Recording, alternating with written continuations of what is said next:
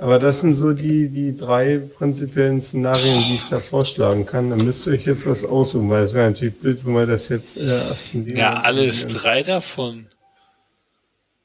Wir haben Zeit. ähm, Wie heißt euer, äh, äh, euer Gast, der immer nach Schweden fährt und immer Sascha. Äh, Sascha. Sascha, der du hörst wohl unseren Podcast nicht. Nee, wenn ich anfange, dann fiddle ich ja immer erst mit den ähm, der Abspielgeschwindigkeit, dass die immer richtig ist. Oh fuck. Ja, das wir letztes Mal verkackt. Scheiße. Stimmt.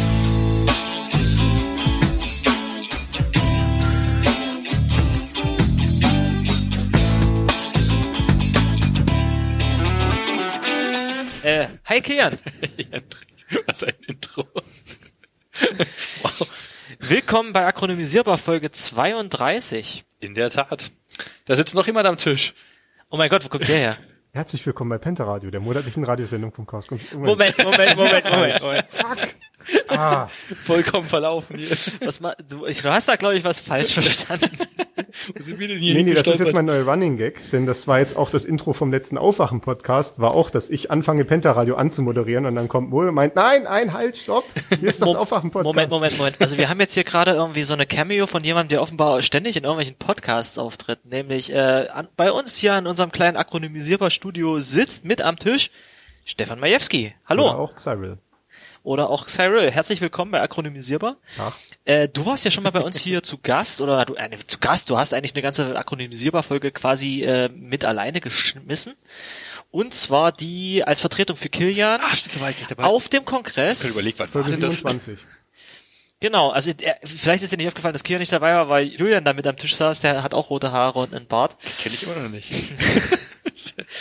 Ja, und äh, vielleicht können wir dich mal ganz kurz vorstellen. Ich meine, du hast wahrscheinlich einen größeren Internet- und Podcasting-Footprint als wir, aber vielleicht äh, Äh, potenziell, ja, auch wenn ich äh, zurzeit äh, so quasi dieselbe Richtung einschlage wie alternativlos und immer seltener und seltener und seltener sende, aber äh, zumindest was meine eigenen Sendungen angeht. alternativlos sendet noch? Ja, es gab letzte Ja, ja. Folge tatsächlich vor einem halben Monat, Monat und sowas. Also, du bist äh, hier auch aus Dresden äh, Hacker und Also ursprünglich aus Schwerin und äh, dann habe ich dann, äh, als es dann daran ging zu studieren, festgestellt, dass Schwerin über keinerlei äh, Infrastruktur für höhere Bildung verfügt. Wir hatten ja nichts. Und äh, na, wart ja nicht. Und äh, habe mich deswegen umgeguckt, wo man irgendwie sowas machen kann, was noch einigermaßen äh, vielleicht nicht so wie München oder Be- äh, Berliner so ist, wo ich irgendwie äh, mich dumm und dusselig irgendwie äh, Bezahle. bezahle, genau. Sehr verständlich. Und habe dann Dresden gefunden, habe dann hier erstmal Physik studiert. Dann habe ich dann irgendwie so festgestellt, das Problem war, ich habe 2006 angefangen, Physik zu studieren und da haben quasi alle gesagt, es gibt viel zu wenig Physiker, ihr müsst alle Physik studieren, habt ihr super Jobaussichten. Ja, dann haben das alle gemacht und dann sind alle fertig mit dem Studieren und ja, scheiße. Super. Jetzt ist der Markt leider überschwemmt mit frischen Absolventen. Und äh, ich war dann auch in die Theorieschiene gegangen und deswegen war dann so meine wesentliche Aussicht, irgendwie halt in der Forschung weiter zu bleiben. Und das hätte ich wahrscheinlich auch gemacht, wenn ich dann ein konkretes Thema gehabt hätte in dem Moment. Aber meine Diplomarbeit war halt leider fertig, ausentwickelt, konnte man jetzt nichts weiter groß dran machen. Und äh, da habe ich so gedacht, ah, bevor ich jetzt hier irgendwie, irgendwie suche, so ein Thema, wo ich dann auf so einer halben Stelle irgendwie bin für drei Jahre und dann muss ich wieder was Neues suchen und so, und das ist alles viel zu anstrengend. Äh, und dann hat man so als einzigen Ausweg am Ende, dass man irgendwann Professor wird und dann im Prinzip Politiker nee, ist. Nee, hab also so äh, gedacht, man nee, kann doch, also. Freunde lassen Freunde keinen akademischen Karrierepfad. Ja, das, das, äh, aber, aber ich kenne dich da eigentlich aus der Hackerszene viel mehr, denn äh, wir Ja. sind uns ursprünglich vor einigen Jahren im ASCII begegnet, wo du äh, viel rumhängst. Ich weiß, damals hast, habe ich mir ja dein Gesicht gemerkt, weil du gemeint hast, dass, dass du äh, an KDE mitentwickelt hast. Auch, ja, das, das war passiert so neben dem Physikstudium damals. Da habe ich dann, äh, als gerade so KDE 4.0 rauskam, also ich war auch einer so dieser Leute, die da echt die allererste. Technical Preview installiert haben, die sie sich nicht getraut haben, Alpha zu nennen. Und äh, äh, war da total begeistert davon und so irgendwie, das ist jetzt hier die Zukunft, krass. Und Plasma. äh, dann drei Jahre später war es dann auch stabil. Und äh, da habe ich dann angefangen. 4.3 oder sowas endlich. Ja, ja. Und da habe ich dann so gedacht, hier nutze nutze ich jetzt nicht dieses Qt 4 hier und baue jetzt gleich was richtig Geiles. Dann habe ich dann angefangen, so ein Spiel zu bauen, weil jeder fängt dann irgendwie an, erstmal Spiele zu programmieren. Und habe das dann da veröffentlicht, da auf äh, kdeapps.org, also so quasi der, was KDE so ein bisschen so versucht hat, als ein App Store aufzuziehen. Und da kam dann irgendwann so ein Entwickler halt äh, von KDE Games an und meinte so, hey geil, das können wir einfach mal in unsere Software Collection mit aufnehmen. Und ich so, oh, Nicht das schlecht. so machen? Geht das einfach so? Ich habe doch gar keine, gar keine äh, Ausbildung für sowas. I'm not prepared. Und dann wurde äh, dann Car Diamond war das, also es war ein Bejeweled-Klon. Ach, Car Äh, Diamond ist von dir. Ja, ja.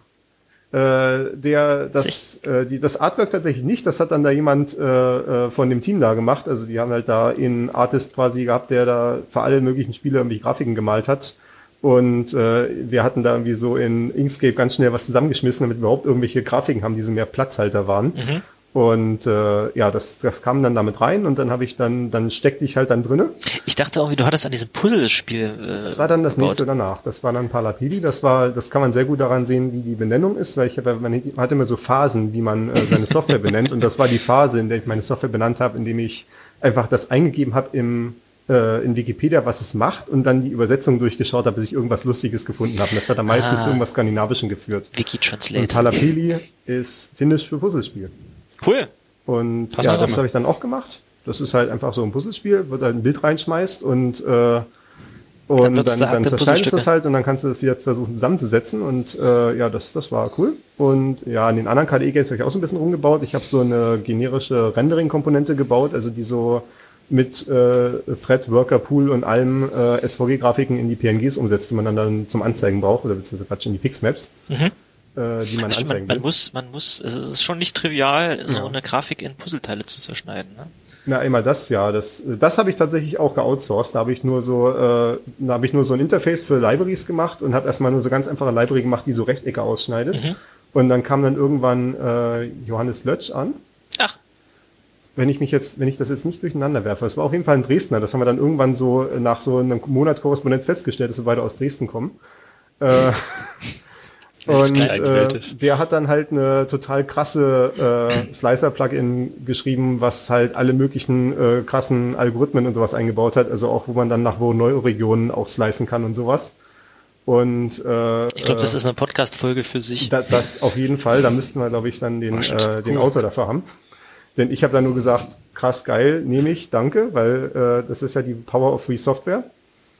Und äh, naja, und so, so habe ich da so ein bisschen äh, rumentwickelt. Ich habe auch irgendwann mir Golf vorgenommen. Das ist der ist das? bescheuertste Name für ein Spiel. Ja, ja, das KDE-Minigolf, das ist aus dieser Phase, als KDE Golf. so kompulsiv alles mit K benennen musste. Ist die Phase vorbei? Die Phase ist vorbei. Echt? Ja, Alter, guck doch Oh, mal, Plasma, schade. Akonadi, Okular, Dolphin. Ja, aber Okular ist ja noch das K zumindest vorne mit drin. Das mag sein, ja. Bei Also Akunadi ist auch ein K mit drin. Was? Akunadi hat auch ein K drin. Akronymisierbar auch. Wir sind eigentlich ein KDE-Podcast heimlich. Sponsert bei KDE, genau. Das wäre mir neu, aber da, da kommen wir ja danach in den Stars nochmal drauf. Und ja, bei, bei Kolf äh, gab's, äh, da, da musste ich mich, da habe ich mich dann irgendwann so auseinandergesetzt, weil da dachte ich so, das muss man jetzt noch mal fixen. Da gab's so einen Bug, der war, glaube ich, als ich ihn dann am Ende geschlossen habe, achteinhalb Jahre alt. Und das ist ja auch so, so ein Badge, den man sich so an die, an die Wand hängt oder an, ans Revers heftet oder so, äh, wie alte Bugs man irgendwie schließen kann. Ich habe auch, glaube ich, auf Arbeit irgendwann mal Code gelöscht, der von 99 war. Man müsste Oh. von, von GitHub irgendwie für alte, für alte Issues, die man zumacht, so eine Art, so eine Plakette kriegen, die man sich an die Wand hängen kann. Das Ich wäre tatsächlich cool. gerne generell so eine, so eine Aufsummierung auf meinem Profil. In, Von hat- allen Issues, die ich geschlossen in, in, in, äh, langer, mühevoller Arbeit Issue 277 aus dem Jahr So, so 2004. eine Achievements, genau. Naja. cool. Nee, da war der Bug, also K- K- Golf ist halt so ein 2D-Minigolf, also es ist halt, es läuft halt wirklich So von der auf einer- Seite, so, ein- das ist ein typisches Nee, nee, Golfspiel, von- von oben Ah, halt, von ne? oben, okay. äh, von oben guckst du halt drauf auf das Puzzle, äh, Quatsch, auf, das, auf, das, auf den Golfkurs und kannst halt den Ball dann halt langschlagen. Und es gab halt so einen langstehenden Bug, dass der Ball manchmal durch Wände durchglitscht. Okay. Und Wie es dann bei ich, Engines so, so passiert, wenn die Abtastrate nicht richtig hinhaut. ja, ne, also dann habe ich halt mal reingeguckt, was halt eigentlich das Problem ist. Und dann habe ich halt äh, erstmal habe ich einen Schreck bekommen. Und dann habe ich erstmal angefangen, diesen Code so zu refakturieren, so, so, so äh, Keyhole refakturieren, also erstmal einfach nur irgendwelche Phrasen umbauen in lesbarere Phrasen. Also zum Beispiel halt, dass halt ein Point zu einem anderen Point addiert wird, indem halt wirklich komponentenweise addiert wird, anstatt halt, dass halt A plus B hingeschrieben wird, was äh, da durchaus geht in C mit Operatorüberladung.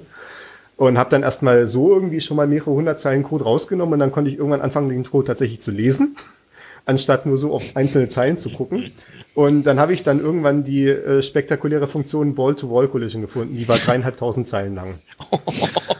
Das war quasi eine Physik-Engine Ja, das war, das war halt eine Physik-Engine, halt äh, organisch gewachsen. Also da hat jemand so gedacht, ach, das kann doch nicht so schwer sein. Hat einfach so 100 Zeilen hingeklatscht, Der hat dann so gesehen, ach so, diese eine Corner-Case, den haben wir noch nicht. Hat nochmal 50 Zeilen, ach, der, da ist ja auch noch was. Nochmal 50 Das ist, glaube ich, so das, äh, woran sehr viel Open Source und gerade KDE-Code, glaube ich, krank. Das ist C++-Code und in C++ kann man sehr schnell einfach s- Code bauen, der abstürzt. Und äh, Ja, wenn der ist Code halt von dieser so, er Qualität so abstürzt, überall verstreut ist, dann kann ich mir schon erklären, warum das ab und zu immer mal neue Bugs hat. Hm, Ja, gut, also ich meine, es ist sicherlich kein Rust. Ist Aber das Thema haben wir ja, glaube ich, in dem Podcast hier schon oft gehabt. Ach Quatsch. Wir Ja, reden da- über Sprachen, was? da habe ich dann, äh, da habe ich dann einfach diese 3500 Zeilen Funktion und einige Sachen drumherum halt komplett rausgerissen und stattdessen so eine Physik-Engine eingebaut und das, äh, also so äh, Box 2D nennt sich Oh, das, also okay. einfach so eine ganz Standard äh. Kollisionsengine.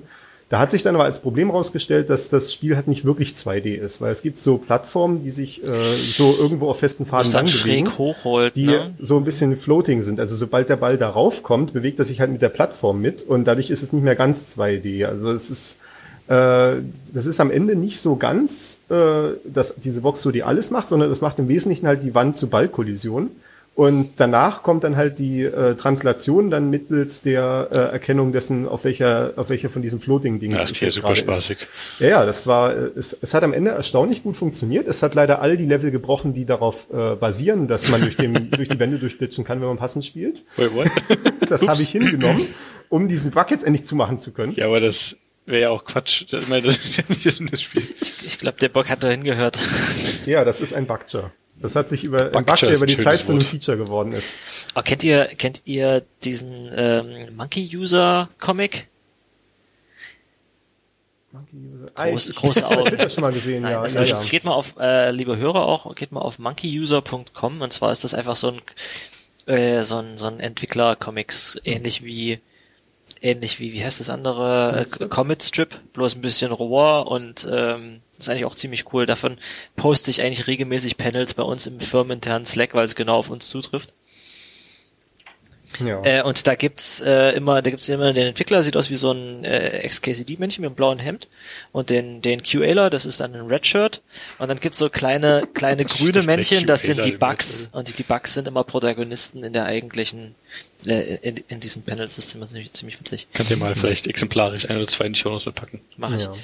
Ähm, aber cool. Du hast also ähm, KDE-Code mitentwickelt und, und Spiele für KDE Ja, gebaut äh, und, und refactored. Jetzt, da ich gerade dieser Geschichte dran muss, ich Genau. jetzt noch eine Anekdote zu Ende erzählen. Das war Oh. nämlich die Zeit, als KDE noch auf SVN war. Als ich reingekommen war, Geil. damals 2008, also als der KDE 4 Cycle gerade voll am Laufen war, also so dieser, dieser Ramp-up zu KDE 4.0, war gerade die Migration von CVS nach SVN abgeschlossen worden. Ey, Git war aber auch noch brandneu. Ich erinnere mich der auch Zeit. irgendwann, dass, dass das irgendwann so 2010 oder so übelst gefeiert wurde, als der millionste Commit im Subversion war. Also ist schon ein Projekt von Nice. epischen Ausmaßen, aber natürlich hat halt all die Probleme, die SVN halt hat. Also Das irgendwie war auch nur Branching ist ein total großes schmerzhaft SVN, und so. ne? Ja, ja, ein großes SVN für alles. Na und gut, das, äh, äh, das war dann auch gar nicht so einfach. Das war mir so ein zwei Jahre langes Projekt auf Git umzuziehen, weil man, weil die haben eigenes Tooling dafür geschrieben, um das alles in einzelne Repos zu zerzerren. Weil du ja quasi verfolgen musst, so ab Commit äh, 987.000 lag dieses, lag dieser Tree jetzt unter foo slash bar slash kolf und davor lag es halt unter foo slash quote Weil sich die kolf. Ordnerstrukturen zwischendurch Ja, natürlich auch ja, ändern. äh, solche Sachen halt. Eieiei. Und oder halt zum Beispiel, wenn da aus einer Applikation eine Library rausgezogen was passiert ja sowas auch. Und äh, genau, das war halt SVN und ich hatte halt damals schon festgelegt, dass SVN irgendwie Kretze ist, äh, so direkt zu verwenden, insbesondere wenn man so einen langlaufenden Branch hat, wie ich da halt hatte mit diesem Rewrite und habe dann halt Git SVN verwendet. Ja, Git SVN, dafür. Git SVN war damals noch relativ neu und also naja, es gab auch schon ein, Wie, zwei Jahre wie viele so, Repos hast du damit kaputt gemacht?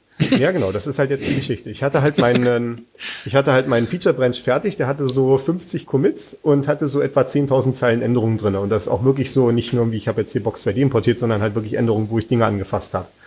Also das war schon so etwa zwei Monate Arbeit gewesen. Und dann war ich halt so an dem Punkt, so jetzt wird's halt gepusht, jetzt geht's halt wirklich in Master rein, also zu den SVN halt in den Trunk, in den Rüssel. Ja, Und äh, hab den halt Baumstamm. Dieses, ja, genau. Hab halt dieses Git könnte auch ein SVN äh, Decommit Dings- gemacht. Wie heißt im Auto da, wo man äh, äh, Kofferraum? Ach so, im Ist ja auch Kofferraum. Trunk. Ja. Mach also dieses Git SVN Commit, was dann ja die Commits nach SVN hochlädt und äh, er fängt so an und bei Commit 20 kommt ein Fehler. Und, äh, und zwar der Fehler war, dass ich halt Box 2D importiert hatte und das hatte einfach Windows-Line-Endings und da hat irgend so ein Oh. Commit-Hook vom SVN hat das abgelehnt. Ich meine, so mach mal doch bitte diese äh, Line-Endings weg. Und das Problem war aber, Git SVN war halt schon, wie gesagt, zwei Jahre alt, aber sowas, aber der Corner-Case war halt noch nicht aufgetreten, wohl bei den Entwicklern. Die haben halt so eine Handling dafür drin gehabt, wenn der erste Commit fehlschlägt, weil du zum Beispiel keine Authentifizierung oder sowas hast.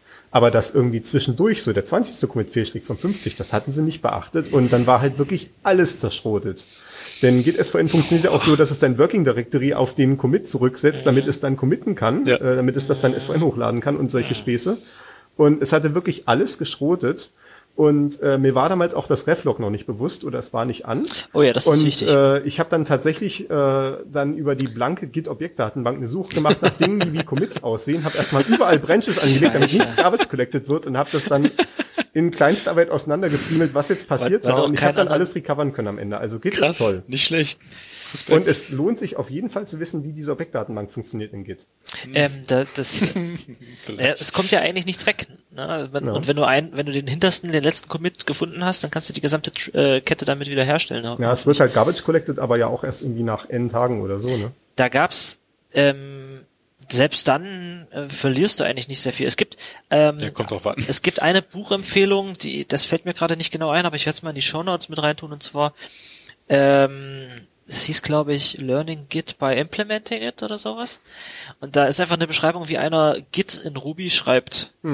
Ähm, das gibt zu kaufen. Das ist, ähm, ich habe bloß den Typen mal in irgendeinem Podcast äh, interviewt gehört. Das fand ich ziemlich Es spannend. ist auch total witzig, sich mal so in dem Git-Repo, also das, das Repo, wo Git drinne liegt, mal sich die allerersten Commits anzugucken, wie Linus gerade sich da irgendwie anhand von äh, einer Büroklammer und zwei Gummi, äh, äh, äh, zwei Gummiringen irgendwie selber bootstrappt. Weil Git wurde ja von Anfang an in Git entwickelt. Echt jetzt? Ja, ja. Okay. So, da ist quasi die ersten Commits sind Ich quasi mit den er ersten quasi von Hand Prototypen gebaut. von Git. Äh, cool. ja. Also wirklich, die hätten die zusammen, äh, finde ich großartig. Ich hätte gedacht, gerade mit den ersten Commits ist noch irgendwie kein wirkliches Tracking da gewesen, aber finde ich cool, dass sie da die Idee gebootstrapped haben von. Er wird wahrscheinlich einfach noch keinen Reflog gehabt haben. Also ich denke mal, was da nicht drin steckt, ist, dass Linus irgendwie erstmal vorher irgendwie eine Woche auf ein Blatt Papier irgendwie rum überlegt hat, bevor er- und dann halt das Design irgendwie festgelegt Ich hat. glaube und nicht, dann dass Linus, noch, äh, Linus Torvalds sowas macht. Der fängt einfach direkt an, euch einen C-Code zu schreiben. Dann beleidigt er ein paar Leute, dann zeigt er Nvidia einen Finger und dann geht's weiter. Aber gut, cool. Das war eine ziemlich coole Geschichte. Genau, die erste Commit-Nachricht ist Fuck Nvidia. Ähm, aber du machst natürlich noch andere faszinierende Sachen. Du bist nämlich hier in Dresden äh, im Chaos Computer Club äh, mitorganisiert ja. äh, und machst da den Dresdner lokalen äh, Chaos Computer Club äh, Podcast slash Radiosendung. Ja. Beide. Ja, ja. Also äh, mit dem Chaos Computer Club oder mit Makerspace ist es ja sowieso so irgendwie, da ist, da gibt's ja keinen formalen Aufnahmeprozess. Äh, Du gehst dann einfach hin und dann bist du jetzt da.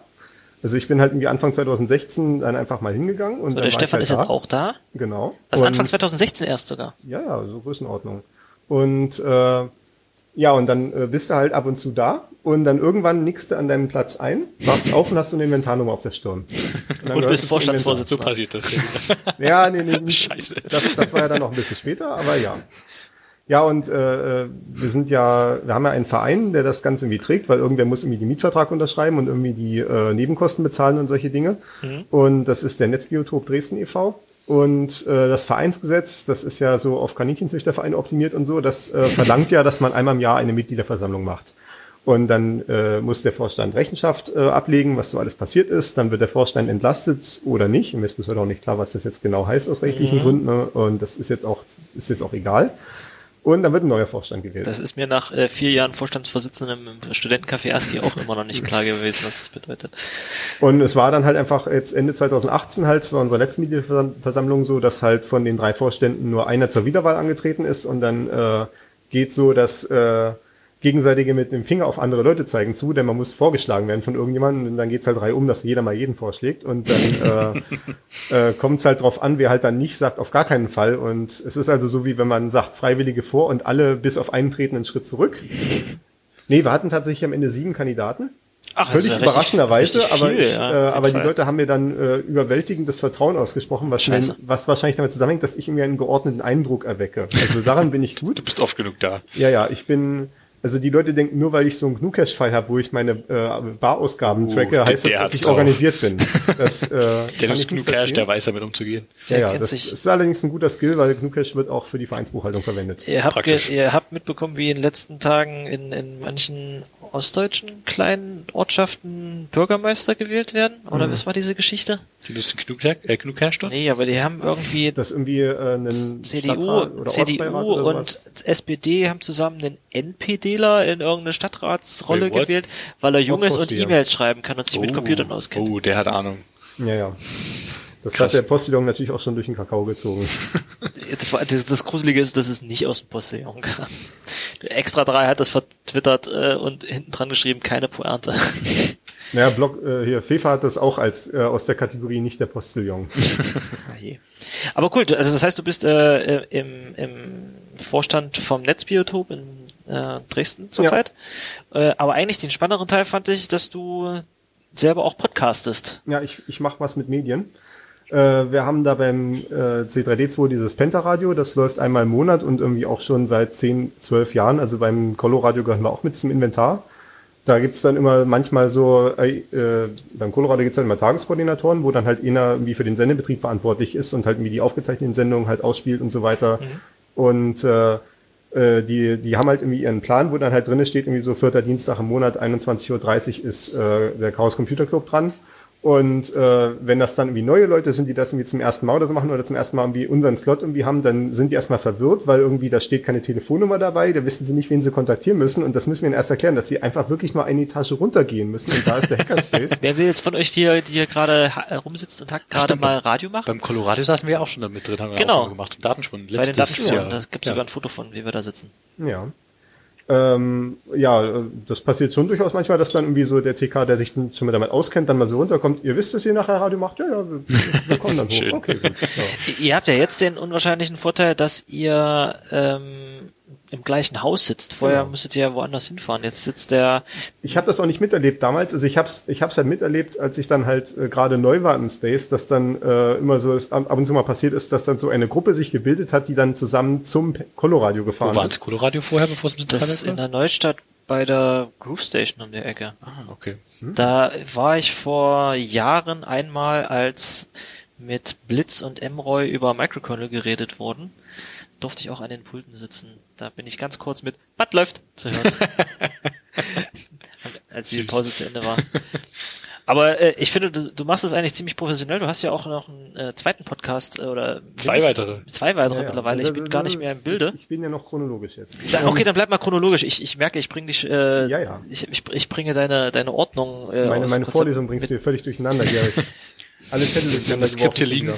Okay, wo waren wir? Dort waren wir. Bitte, dann bitte, Äh, bitte, bitte fahren Sie fort. Genau. Ähm, ja, ich habe ich hab dann halt äh, im Juni letzten Jahres habe ich mal so gedacht, Mensch, jetzt, jetzt machen wir doch mal äh, eine Pentaradio-Sendung zu Cloud Computing, weil das ist irgendwie das, was ich auf Arbeit mache, darüber kann ich vielleicht was erzählen.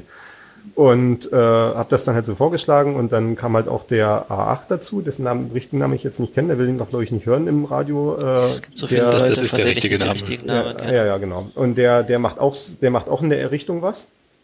Und äh, konnte dann halt auch so ein bisschen was äh, dazugeben. Und dann habe ich halt da so ein bisschen was vorbereitet und war halt erstmal, mir wurde halt so gesagt, ja, wir machen hier so 30 Minuten News und 60 Minuten Thema. Und dann hast du halt äh, 60 Minuten, wo wir dich ausfragen können dazu. Und ich so, ach du Scheiße, wie soll ich denn 60 Minuten voll kriegen? Siehst, ich war neu in diesem Podcasting-Feld. Und äh, dann mach mal so diese Sendung und ich habe halt vorher diese Newsliste gesehen gehabt. Das waren so fünf Stichpunkte mit Links dazu und dachte so, okay, das kann doch nicht mehr als zehn Minuten dauern. Dann haben wir diese News durchgesprochen, machen so die Musik, damit wir kurz mal lüften können. Und ich guck so, oh, jetzt sind 45 Minuten vorbei. Das ist interessant. Es läuft, ja. Ja, man kommt halt so ins Reden, ne? Das, das kennen wir ja hier alle. Muss ich zusammenreißen, wir haben auch die Stunde jetzt bereits zur Hälfte voll. Ich dachte du sagst, die Stunde ist schon voll. Ach du Scheiße. Nee, wir sind jetzt bei, bei einer halben Das hätte Stunde. mich jetzt aber sehr überrascht. Nee, das wird heute einfach eine besonders lange Folge, damit Sascha was zu hören hat. Da. Ja, ich, ich, ich muss auch sagen, es gibt Podcasts, die sich künstlich kurz halten und sagen, so, wir haben eine Stunde, wir hören jetzt auf und ich so als Hörer, der ich so eine Folge einfach im Zweifelsfall dann später weiterhöre oder immer mal ein Stückchen weiterhöre. ich muss sagen, es ich gibt- denke mir dann jedes Mal, das ist aber schade drum. Aber es gibt solche und solche Podcasts. Auch Podcasts, die gerne mal länger sind. Das hört man auch mal, also vier Stunden Podcast, da, da muss ich sagen, die reicht meine Motivation selten, den anzufangen, weil ja noch andere Dinge auf der Queue liegen. Aber Ich sepp dann so hin und her, dann höre ich halt mal ein Stück wenn es gute. Chaptermarks gibt, ist es noch umso besser, weil dann Da- kann ich sehen, was ich, was ich höre. Das muss ich nicht mal, weil ich höre mir dann einfach nur einen anderen Podcast an und dann wandert der, den ich quasi der- gerade unterbreche, dann als ist nächstes deine wieder. Q nicht voll genug. Bei mir jetzt immer 20 weitere Sachen, die da noch sind. Ja, man muss ja nicht alles ich hänge abhören. immer vier Monate, na, aber zu 90 Prozent schon. Ich krieg nur die Sachen, die ich weiß, die ich nicht hören möchte. ah, Ich ja. abonniere halt nur die Sachen, die ich auch tatsächlich durchhören kann. Und Ja. da ich halt den Aufwachen-Podcast höre, der zweimal die Woche so vier, fünf Stunden hat, Ah, äh, das- schaffe ich halt das- das kaum wär was zu viel. anderes. Ja, auf anderthalbfache Geschwindigkeit geht's ja schon einigermaßen. Ich komme nicht mehr hinterher. Seitdem ich umgezogen bin und nicht mehr eine halbe Stunde lang jeden Tag, also eine Stunde hin und her durch die Stadt fahre, habe ich echt Probleme, in meiner Queue her- ein Herr zu werden. Ich jetzt 60 Podcasts, die da ständig reinpushen. Man hört auf dreifache Geschwindigkeit, man kommt einfach nicht hinterher. So, und du, du hast also äh, Pentaradio und Ach, Pentacast. Ähm, sollte man ja, nicht verwechseln. das ist nicht ganz Also das Gleiche. Penta Radio ist halt das, was einmal im Monat läuft und äh, wo dann halt die Podcast-Version halt einfach die Aufzeichnung ist von dem, was da im Radio passiert. Pentacast ist einmal und, alle drei äh, Jahre läuft. Pentacast ist halt, wenn irgendwas anderes passiert. Da gab's jetzt äh, zwei Das sind die Jahre lang außerordentlichen keine Folgen quasi. Aber ich habe jetzt äh, letzten Monat tatsächlich mal wieder eine Folge gemacht, Pentacast 55 zur Landtagswahl. War und, gut. Äh, hab Gute Wahlhelfer-Stories. Genau, habe äh, erzählt, was ich so alles als Wahlhelfer erlebt habe, denn äh, das musste auch einfach mal raus. Muss ich gleich mal wieder abonnieren. Das ist äh, äh, halt auch so eine Sache, wenn ich das irgendwie, Entschuldigung. wenn ich das als, äh, das ist ein guter Hinweis, ich sollte vielleicht mal mein Telefon stumm Macht schalten, mal eure Klingeltöne aus. dann äh, wäre das ein epochaler Blogpost, dann hätte ich auch irgendwie 20 Jahre irgendwie dran gearbeitet, bis das mal fertig wäre und bei so einem Podcast, da kann man sich auch mal hinsetzen, einfach mal quatschen und dann äh, äh, räumt man das noch so ein bisschen auf und poliert das und macht äh, auch Phonic drüber und dann geht's ins, ab ins Internet. Phonic FTW. Nee, fand ich eine, eine sehr informative Folge, auch generell. Ich würde doch das nächste Mal gerne Wahlhelfer mit sein. Dank der Folge auch mit. Ich, wir hatten es ja mehrmals erwähnt eigentlich sogar, dass du, also bei unseren beiden Folgen, wo wir einmal über die Europa und einmal über die Landtagswahl geredet haben, dass du wieder Wahlhelfer bist und dass ich du, du mich quasi damit erinn, daran erinnert hast, dass ich es eigentlich machen wollte, schon seit der letzten äh, Landtagswahl und ich es dann Ich glaube, du vergessen habe. kannst dir bei der, auf der Webseite von dresden.de kannst du dir irgendwo den Wahlhelfer-Newsletter abonnieren und dann wirst du halt hin, äh, hinreichend früh benachrichtigt. Also das, ich hatte da die erste Mitteilung so Anfang Februar bekommen. Ich weiß nicht, ob man das wirklich auch äh, abonnieren kann, wenn man noch nicht Wahlhelfer war, oder ob man dann einfach auf der Liste ist, wenn man mal Wahlhelfer war. Aber äh, es kam so im Februar kam quasi die Information, ja, dieses Jahr stehen drei Wahlen an, äh, Sie können sich ab jetzt registrieren und habe ich dann halt gemacht. Und äh, ja, und dann kommt dann halt irgendwann, wenn dann halt die Wahlbenachrichtigung kommt, halt auch dieses, äh, kurz darauf dieses Schreiben, äh, Ihre Berufung als stellvertretender Wahlvorsitzender in den Wahlkreis sowieso, bitte erscheinen Sie hier zur Schulung. Wird da einigermaßen drauf geachtet, aus welcher Ecke du selbst kommst oder kann es sein, dass Also du irgendwie zehn Kilometer durch die Stadt fährst? Du kommst nicht in deinen eigenen Wahlkreis. Ich war einmal in der Unwahl, da war ich im selben Gebäude, also in derselben Grundschule, wo auch mein Wahlbezirk ist, aber halt einen Raum weiter. Ach so, Deswegen damit du ich nicht deine eigene Stimme aus, einwirfst zumindest. Nicht, äh, genau, dass man halt zumindest Ja gut, okay. einen Raum weitergeht. Also jetzt die, jetzt die beiden Mal habe ich gebrieft gewählt, weil ich einfach die Befürchtung habe, ich bin so laserscharf fokussiert darauf, rechtzeitig zur Briefwahl-Auszählung da zu sein, dass ich vergesse, selber wählen zu gehen. Die Briefe finde ich Und auch so sehr kann ich, angenehm. so hätte kann ich auch entspannt ausschlafen. Ja, Briefwahl, äh, Quatsch, Quatsch. Unwahl wäre nichts für mich, weil, äh, also ich war, wie gesagt, einmal da und da muss man halt einfach 6.30 Uhr auf der Matte stehen als äh, Vorsitzender, beziehungsweise 7 Uhr als Beisitzer und äh, nein. Ach so, du meinst bei der als Wahlhelfer machst du lieber Briefwahl Ja. quasi, dass du die Briefwahl auszählst. Ah, okay. Ist zwar dann mehr äh, Geraffel, weil du musst dann noch diese Briefe aufmachen und alles. Ach, das macht dann nicht vielleicht Spaß. Bis nach, zum, nach dem dritten Papercut vielleicht nicht mehr, aber Also das, im, im Mai habe ich ja die Radeberger Vorstadt ausgezählt, das hat keinen Spaß gemacht. Da wählt jeder Brief. Und jetzt, äh, jetzt zum, zur Landtagswahl war es halt schon mal nicht so schlimm, weil es ja nur eine Wahl war und halt auch nicht diese beschissene Kommunalwahl mit den 20.000 Kreuzen. Oh ja, das hast du ja auch geklappt. äh, äh, das zweite, was noch gut war, war, dass ich jetzt in der, äh, ich glaube, Pönage Vorstadt heißt die, also hier zwischen äh, Altstadt und wo es dann Richtung Gläsern Manufaktur geht und so. Äh, da war mein der Wahlkreis, wo ich zuständig war, und da hatten wir nur 500 Briefe. Also bei der Radeberger Vorstadt waren es 800 Briefe und also doppelt, weil es ja zwei Wahlen waren, also 1700 und das war schon ein ganz anderer Workload. oh ja. ja Also wir hatten richtig gehend eine Pause. Ich weiß, dass ich dieses, das letzte Mal stand ich 40 Minuten an, weil ich schon gerne hingehe und mir angucke, wie das ist. Es ist irgendwie ein cooles, cooles Ding, hinzugehen und vor Ort zu wählen. Und äh, diesmal bin ich äh, von, von der, vom Familienbesuch äh, Besuch, äh, schnell nach, äh, nach Dresden zurück ähm, gerast und war irgendwann halb zwei hier und bin in die Schule gegangen zum Wählen. War keine Sau mehr da, weil es Sei froh, in der Neustadt hatten wir bei den Kommunalwahlen letztens das Problem, dass äh, Leute, ich glaube, 15, 16 Uhr hingegangen sind und nicht mehr reingekommen sind, weil sie über zwei Stunden angestanden haben. Und ab 18 Uhr war halt Schluss. Das darf aber eigentlich nicht sein. Das Wenn man ansteht, dann müssen, dann müssen die noch alle durchlassen, die anstehen. Also es waren definitiv Leute da, die vor 18 Uhr kamen und nach ewigem Anstehen nicht mehr reinkamen. Und da gab es danach auch dementsprechenden, also ich weiß nicht, wie berechtigt Also der Aufschrei war oder nicht, aber es gab auf jeden Fall Leute, die sich arg darüber beschwert haben, dass sie nicht kommen äh, zum Wählen kamen und es ja bloß hätte ja früher kommen können. Ja, haha. äh, ich habe jetzt nicht die Wahlordnung vor. Augen, aber das ist ein echt legitimer Anfechtungsgrund. Ich weiß auch nicht, wie das zu Ende gegangen ist. Ich habe noch gehört, wie es dann eben Krass, krass, krass. Also Kritik da, gab da danach würde ich fast schätzen, dass es eine Nachwahl geben könnte. Wenn, wenn das, ist, sowas das halt, war ja nicht die das Wahl halt jetzt erst, sondern ne? davor. Die Kommunalwahl das letzte Mal. Ja, ja, klar. Also jetzt wird es wahrscheinlich irgendwie schon zu spät sein dafür, aber das, das so fürs nächste Mal, das würde ich persönlich für einen äh, legitimen Grund halten, äh, das anzufechten vorm äh, Verwaltungsgericht. Es gibt ja wahrscheinlich sowieso Leute, die die Landtagswahl jetzt momentan anfechten. Ja, die. AfD hat angefechtet. Lass uns nicht weil sie weiter ja nicht stärkste Kraft geworden Ich habe ist. ja sehr gelacht. Äh, ich hatte jetzt neulich äh, aus, in dem Zusammenhang irgendwie den Wikipedia-Artikel zur Bundestagswahl 2017 gelesen und da war so ein Abschnitt Wahlbeobachter und ich so, na nu, klickst du drauf und dann stand dann so, ja, die hoff- hat auf Antrag der AfD Wahlbeobachter geschickt, zur Bundestagswahl halt. Und der Endbericht war dann so, ja, also eigentlich ist alles hier super abgelaufen, aber was die AfD da gemacht hat, war ziemlich komisch. die hatten halt Parteienfinanzierung, äh, also so Wahlkampffinanzierung über einen Verein abgewickelt, damit sie das nicht äh, melden müssen. Ah, Witzbolde. Und das fand ich natürlich totale äh, Pointe. Aber schön, dass die halt die Wahl beobachtet. Das zeigt dann, dass sie neutral sind. Ja, ja, genau. Oh Mann. Aber äh, Immerhin, lass genau. uns noch mal zurück zu deinen Genau, wir Podcasts sind kommen. jetzt abgeschliffen. Das Du ist, hast- passiert immer, wenn ich in einem Podcast zu Besuch bin. Genau. dazu. Dafür sind wir hier. Ähm, du hast, nur, nur damit es nicht äh, verschütt geht, wollte ich das noch erwähnt haben. Also du hast ich, meiner Meinung nach einen ausgezeichneten äh, Ja. äh, Kurzpodcast, möchte Ja. ich es nennen, gemacht, nämlich den, äh, den du hier auch schon in akronymisierbar bei der Folge, wo du selber mitgemacht hast, erwähnt hast, nämlich äh, gar nicht so einfach, Ja. der eine erstaunliches ähm, äh, Produktionsqualität äh, hat. Du hast ja selber gesagt, dass du sehr viel Zeit investiert hast, das irgendwie möglichst nach NPR klingen zu lassen. Und das hatte so ein bisschen naja, diesen also, Storytelling-Aspekt. ich meine, dieser Klang, der ergibt sich ja dann halt aus der Hardware, die du verwendest. Nee, also ich, ich hatte, gesagt, bei Pentaradio dann diese Cloud Computing Folge gemacht letzten Juni und hatte dann äh, die Folge darauf gleich nochmal was gemacht, nämlich äh, I Love Unicode, was aber im Titel steht als I Replacement Character Unicode. das hat übrigens äh, auch überraschende Dinge gebrochen bei uns. Ja, das haben wir auch schon festgestellt, ja. Äh, das, das können wir dann eventuell gleich nochmal als Anekdote machen, aber das, äh, sonst schreibe ich jetzt schon wieder ab. Und äh, da habe ich so gedacht, das ist ja eigentlich schon eine richtig geile Sache. Und äh, Hast du das Blut äh, geleckt? Aber es, ja, genau. Äh, da habe ich Blut geleckt und äh, aber es wäre eigentlich cool, irgendwie nicht, nicht nur so irgendwie so zu sitzen und so, ja, was machen wir denn jetzt hier so, lass uns mal irgendwie plaudern, so irgendwie nach, nach drei Stichpunkten, die wir vorher gemacht haben, also das Format, was wir auch hier quasi machen sondern es wäre auch geil, wenn irgendwie so ein bisschen was produziert ist vorher. Ne? Und habe natürlich total verkannt, dass wir in diesen 90 Minuten schon nicht genug Zeit haben und dann noch Zeit rauszunehmen für noch was anderes, ist ja vollkommen aussichtslos. Aber daraus ist dann diese Idee für gar nicht so einfach entstanden, was ich auch äh, tatsächlich ganze drei Monate durchgehalten habe, monatlich zu machen. Na, immerhin. Aber die Folgen waren auch also echt informativ. Äh, also und es gab dann dense. jetzt Anfang des Jahres noch eine Folge und ich habe auf der Liste jetzt mal die nächste Folge zu machen. Aber ja, Nice. wie gesagt, das ist halt, es ist halt ein Investment. Also es sind so für diese acht Minuten, die man am Ende hört. Also eigentlich plane ich auch zehn Minuten, aber ich rede zu schnell.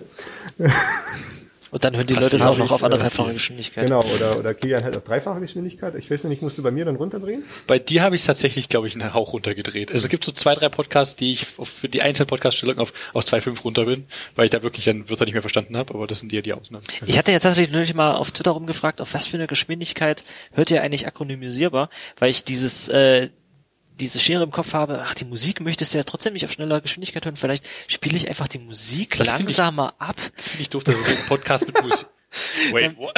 Ich mache einfach die Dann Musik einfach- auf, äh, äh, auf Dreiviertelgeschwindigkeit, damit sie dann wieder normal klingt, wie die Leute es anderthalb Mal so schnell hören. Da musst Und du halt verschiedene Feeds anbieten. Akronymisierbar für 1,25-fach, akronymisierbar für 1,5-fach und so weiter. Das ist fancy. ich fände es eigentlich schick, wenn man irgendwie einstellen könnte, äh, jetzt kommen irgendwie anderthalb Sekunden Musik. Geht mal bitte, äh, äh, äh, oder jetzt kommt ein Stück Musik. Es bitte, ja bitte, bitte macht mal wieder auf einfache Geschwindigkeit, damit die Musik wieder Es gibt ja original gerade die, die Chaos-Podcasts zum Beispiel, die halt Musik einbetten. Und das finde ich halt auch super unpraktisch, wenn man dann nicht irgendwie ein Chaptermark hätte, das halt irgendwie noch sagt, hier, ich bin Musik und dann kann mein Client das Und die dementsprechend halt... Chaptermarks ja häufig auch so ein paar Sekunden daneben sind. Ja, das ist ja noch- egal, solange es halbwegs hinhaut. Aber anyway, die, das, das Ergebnis war, dass viele Leute dann geschrieben haben, und die, ich hatte ja auch bei uns im, im, ähm, im Matrix-Chat rumgefragt, die meisten Leute haben gesagt, naja, ich höre schon häufig Podcasts relativ schnell, aber bei euch wegen Kilian, das kann ich nur auf einfacher. Geschwindigkeit hören. Sorry. Ja, also ich höre anderthalbfach und das klappt eigentlich relativ gut so für alles. Das kann, da kann ich noch folgen. Also äh, äh, zweifach ist, ist dann schon hart.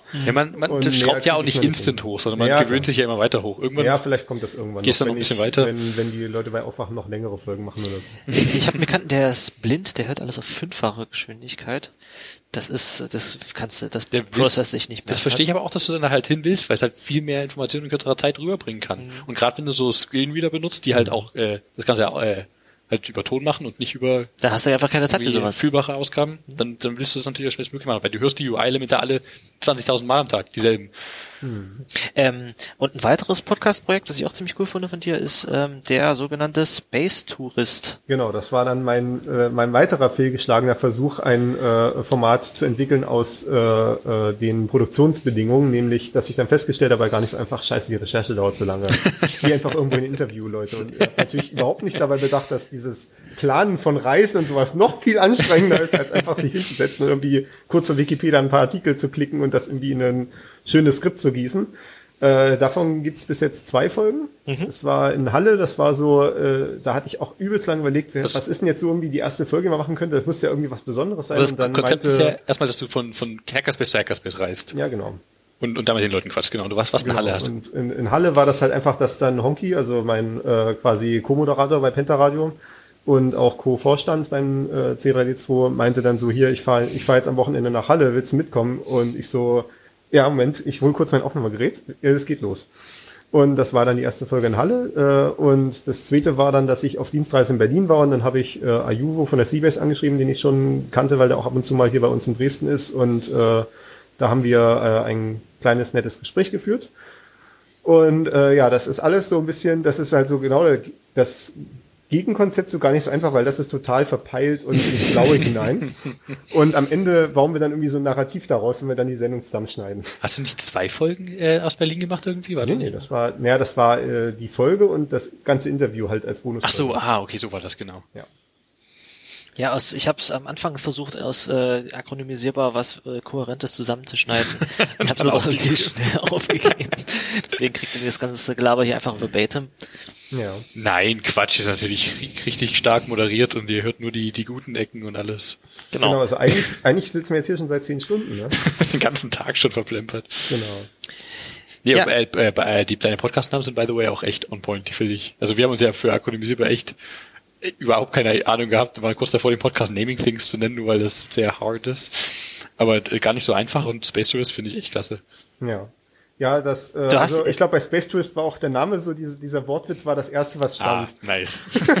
Ja, hier hier hast du das einfach vorher ein Konzept gehabt. Wir haben ja nicht, wir, unser Konzept ist, äh, wir da eigentlich äh, mittlerweile hat so ein bisschen so ein Interviewformat, weil wir uns immer mal Leute einladen, die dazukommen und über irgendwas Spezielles reden. Das ist auch, das äh, sind auch die Folgen, auf die ich mich am meisten freue.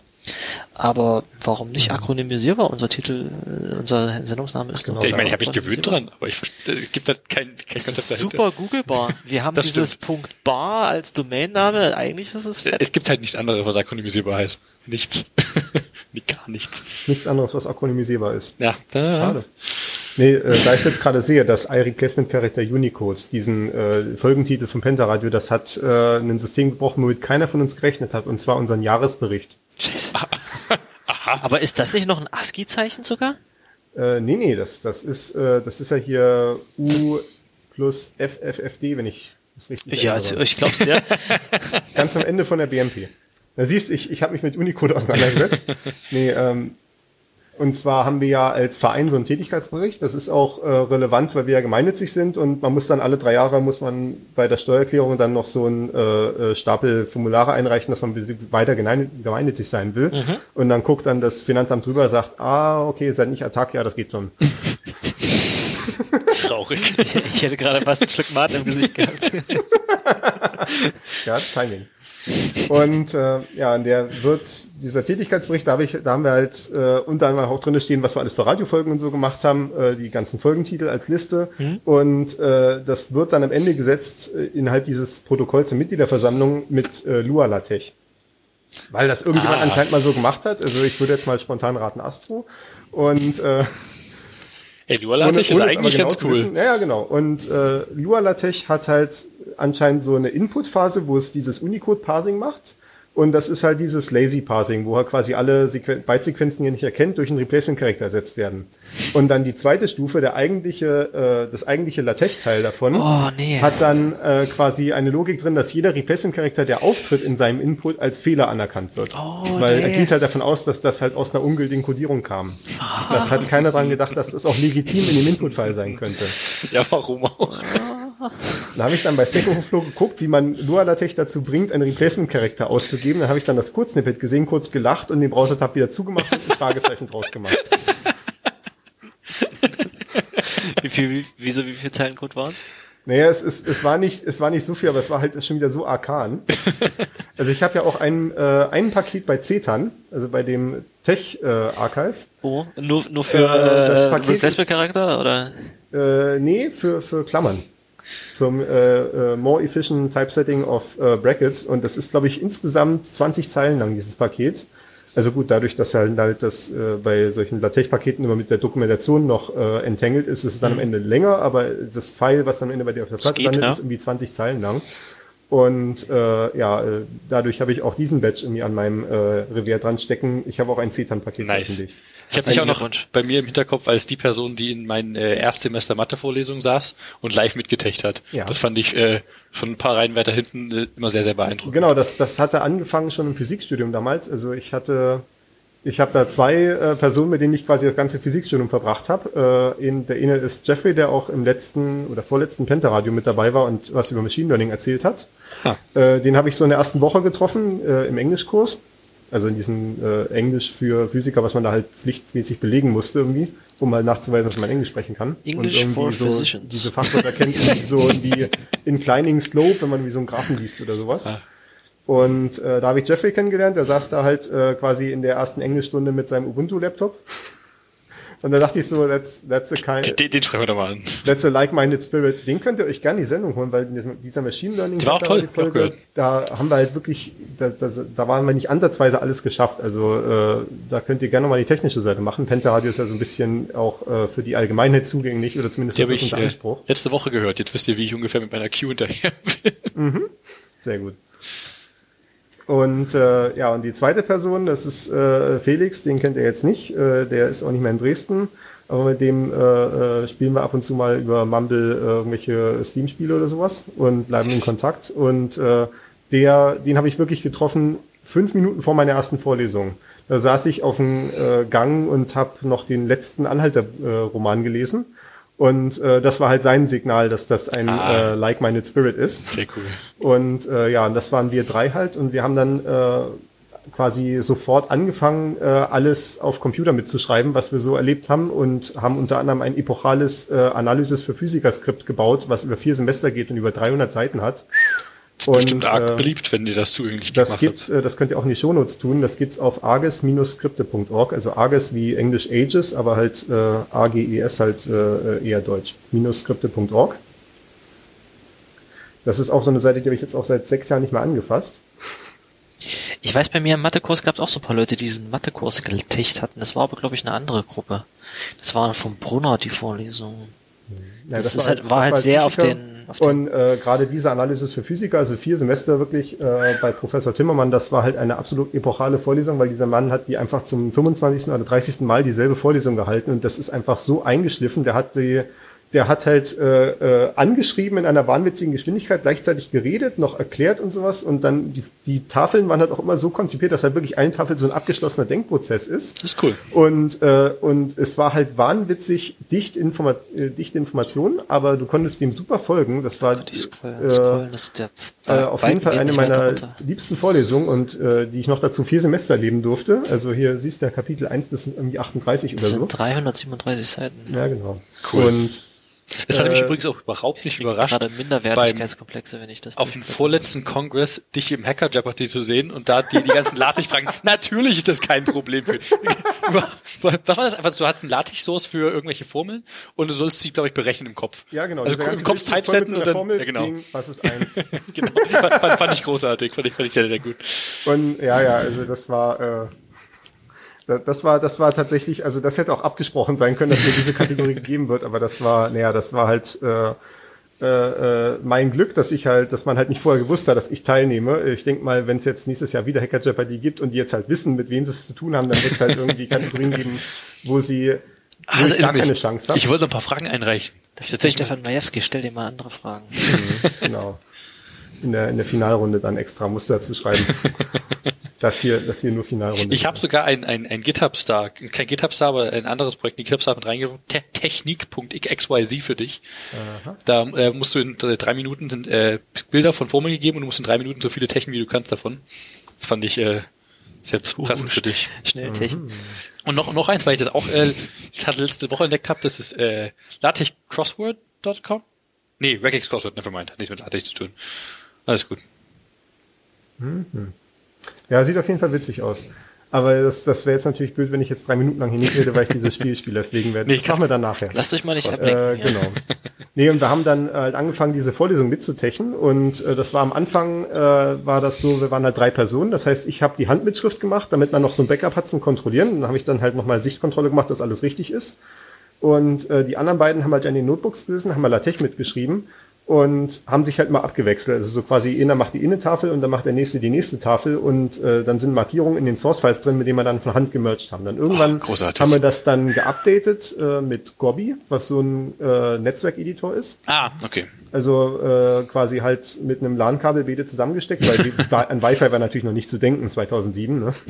Äh, zumindest nicht in der TU und zumindest nicht im Ja, Physikbau. traurig. Und äh, äh, waren sie halt mit dem LAN-Kabel direkt verbunden mit statisch vergebenen IP-Adressen und haben dann halt innerhalb halt einen, so einen Server aufgemacht und dann haben sie da halt am selben File zumindest schon mal arbeiten können. Das hat schon mal diesen Merge-Schritt weggemacht. Sehr cool. Und natürlich wurden wir dann mit der Zeit auch besser darin. Ne? Dann hast du halt manchmal, wie das Problem jetzt halt so ein neues Thema gibt, dass du dann erstmal mit drei, vier Symbole nachschlagen musst, aber dann hast du halt auch mittlerweile schon irgendwie Internet gehabt in irgendeiner Form.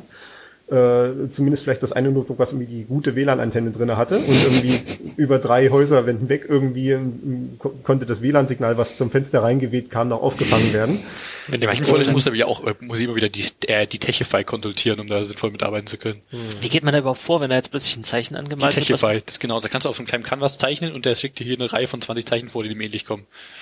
Cool. Das ist ein sehr essentielles Tool, für, wenn ich mal äh, komplexere Dinge versuche, in LaTeX Ich nachzuschreiben. meine, jetzt, wir sind jetzt alle nicht mehr an der Uni. Wir brauchen, glaube ich, jetzt. Benutzt ihr noch LaTeX ab Ja, und zu? klar. Mal Ja. alle, alle Briefe, die ich so rausschreibe, also einer im Jahr. Ich habe eine Webseite, wo in den Sourcen LaTeX vorkommt. Geil. Nicht Was? Das ist, das, äh, äh, da habe ich mich sehr auf Arbeit drüber aufgeregt. Auf Arbeit haben wir auch so eine Dokumentationswebseite, die auch so aus Markdown kommt, mit so einem Static Website Generator und da dauert die Bildpipeline 30 Minuten, weil der jedes Mal Boah. von vorne irgendwie Ruby installiert, um dann dieses Aha, Ruby-Gem zu verstehe. Das installieren. ist so ein äh. Jekyll oder sowas Richtig, äh, wahrscheinlich. ne? nee, Middleman. Ah, Uh, das Und äh, ja, und also auf jeden Fall richtig furchtbar. Äh, und ich reg mich halt immer darüber auf, dass dieses Ding 30 Minuten dauert und währenddessen habe ich einen äh, Website-Renderer äh, für ein Projekt, über das wir vielleicht nachher noch reden, äh, was in fünf Sekunden rendert und dabei läuft PDF-LaTeX. Stark. Denn Ich habe dann, ich hatte halt das Problem bei der Webseite, dass ich halt Grafiken einbinden wollte, also, also so Graphen oder sowas, ne? Und äh, wollte halt nicht jedes Mal anfangen, mir erst Dinge zu malen, weil ich kann ja schon Ticks. Also so ein äh, Paket Cool. für LaTeX, was halt eine, was halt eine programmatische Grafiksprache ist. Und ähm, ja, und äh, Tix, Tix ist auch der Grund, warum ich jetzt auch im Informatikstudium, also meinem Zweitstudium, dann die Mathematik einfach so mitschreiben konnte, weil äh, wenn die halt dann anfangen, irgendwelche Graphen anzumalen, wenn es um Graphentheorie geht oder sowas, dann schreibe ich halt einfach eine Tix-Grafik. Und äh, das geht halt mittlerweile hinreichend schnell. Also ich glaube, mittlerweile bin ich jetzt, glaube ich, fast schon wieder ein bisschen aus der Übung, aber Ich bin auch in meinem äh, Elektrotechnikstudium sehr großer Freund von Circuit Ticks oder Circuit, das heißt irgendwie so Abkürzung, glaube ich, Cir Cirtix oder so. Jetzt äh, Fan davon geworden. Das ist so ein äh, Ticks, äh, auf, auf Ticks aufbauendes Paket, mit dem du äh, Schaltkreise zeichnen kannst. ja. Super fancy. Sehr cool. Ja, ist es dann wirklich so, dass du dir das anguckst und dann das einfach so hintippst und dann sieht's genauso aus? Ja. Also prinzipiell Das ist es ja. nicht äh, so komplex, dass du das nicht hinkriegst. Also es geht auf jeden Fall. Wenn wenn es sehr komplex wird, wird es manchmal ein bisschen unhandlich mit den Koordinaten zu hantieren. Also ich weiß, dass mir das ich, ein paar Mal vorgeschlagen worden wurde, als ich meine Diplomarbeit gemacht habe oder äh, allgemein Arbeiten für die Uni geschrieben habe. Ich habe äh, versucht, LaTeX, soweit es geht, zu vermeiden und habe äh, alles mit äh, Pandoc gebaut und in Markdown geschrieben, weil, ich, weil mir diese gesamte Syntax und auch dann Ticks unwahrscheinlich arkan und veraltet vorkam oder, oder umständlich, aber ich habe mir einfach wahrscheinlich nicht genügend Mühe gegeben, merke ich gerade. Ja. Ich hau mal die, die Ticks Ducks noch mit in die Shownotes. Ein tolles äh, Paket. So, sowas habe ich dann zum Beispiel, das ist jetzt meine Bachelorarbeit, die ich im Informatikstudium gemacht habe. Ja, schöner Binärbaum. Dinge kann man dann halt damit machen, ne? Und das, äh, äh, das könnt ihr auch in den Shownotes verlinken. Das ist einfach github.com slash majewski slash bachelorthesis.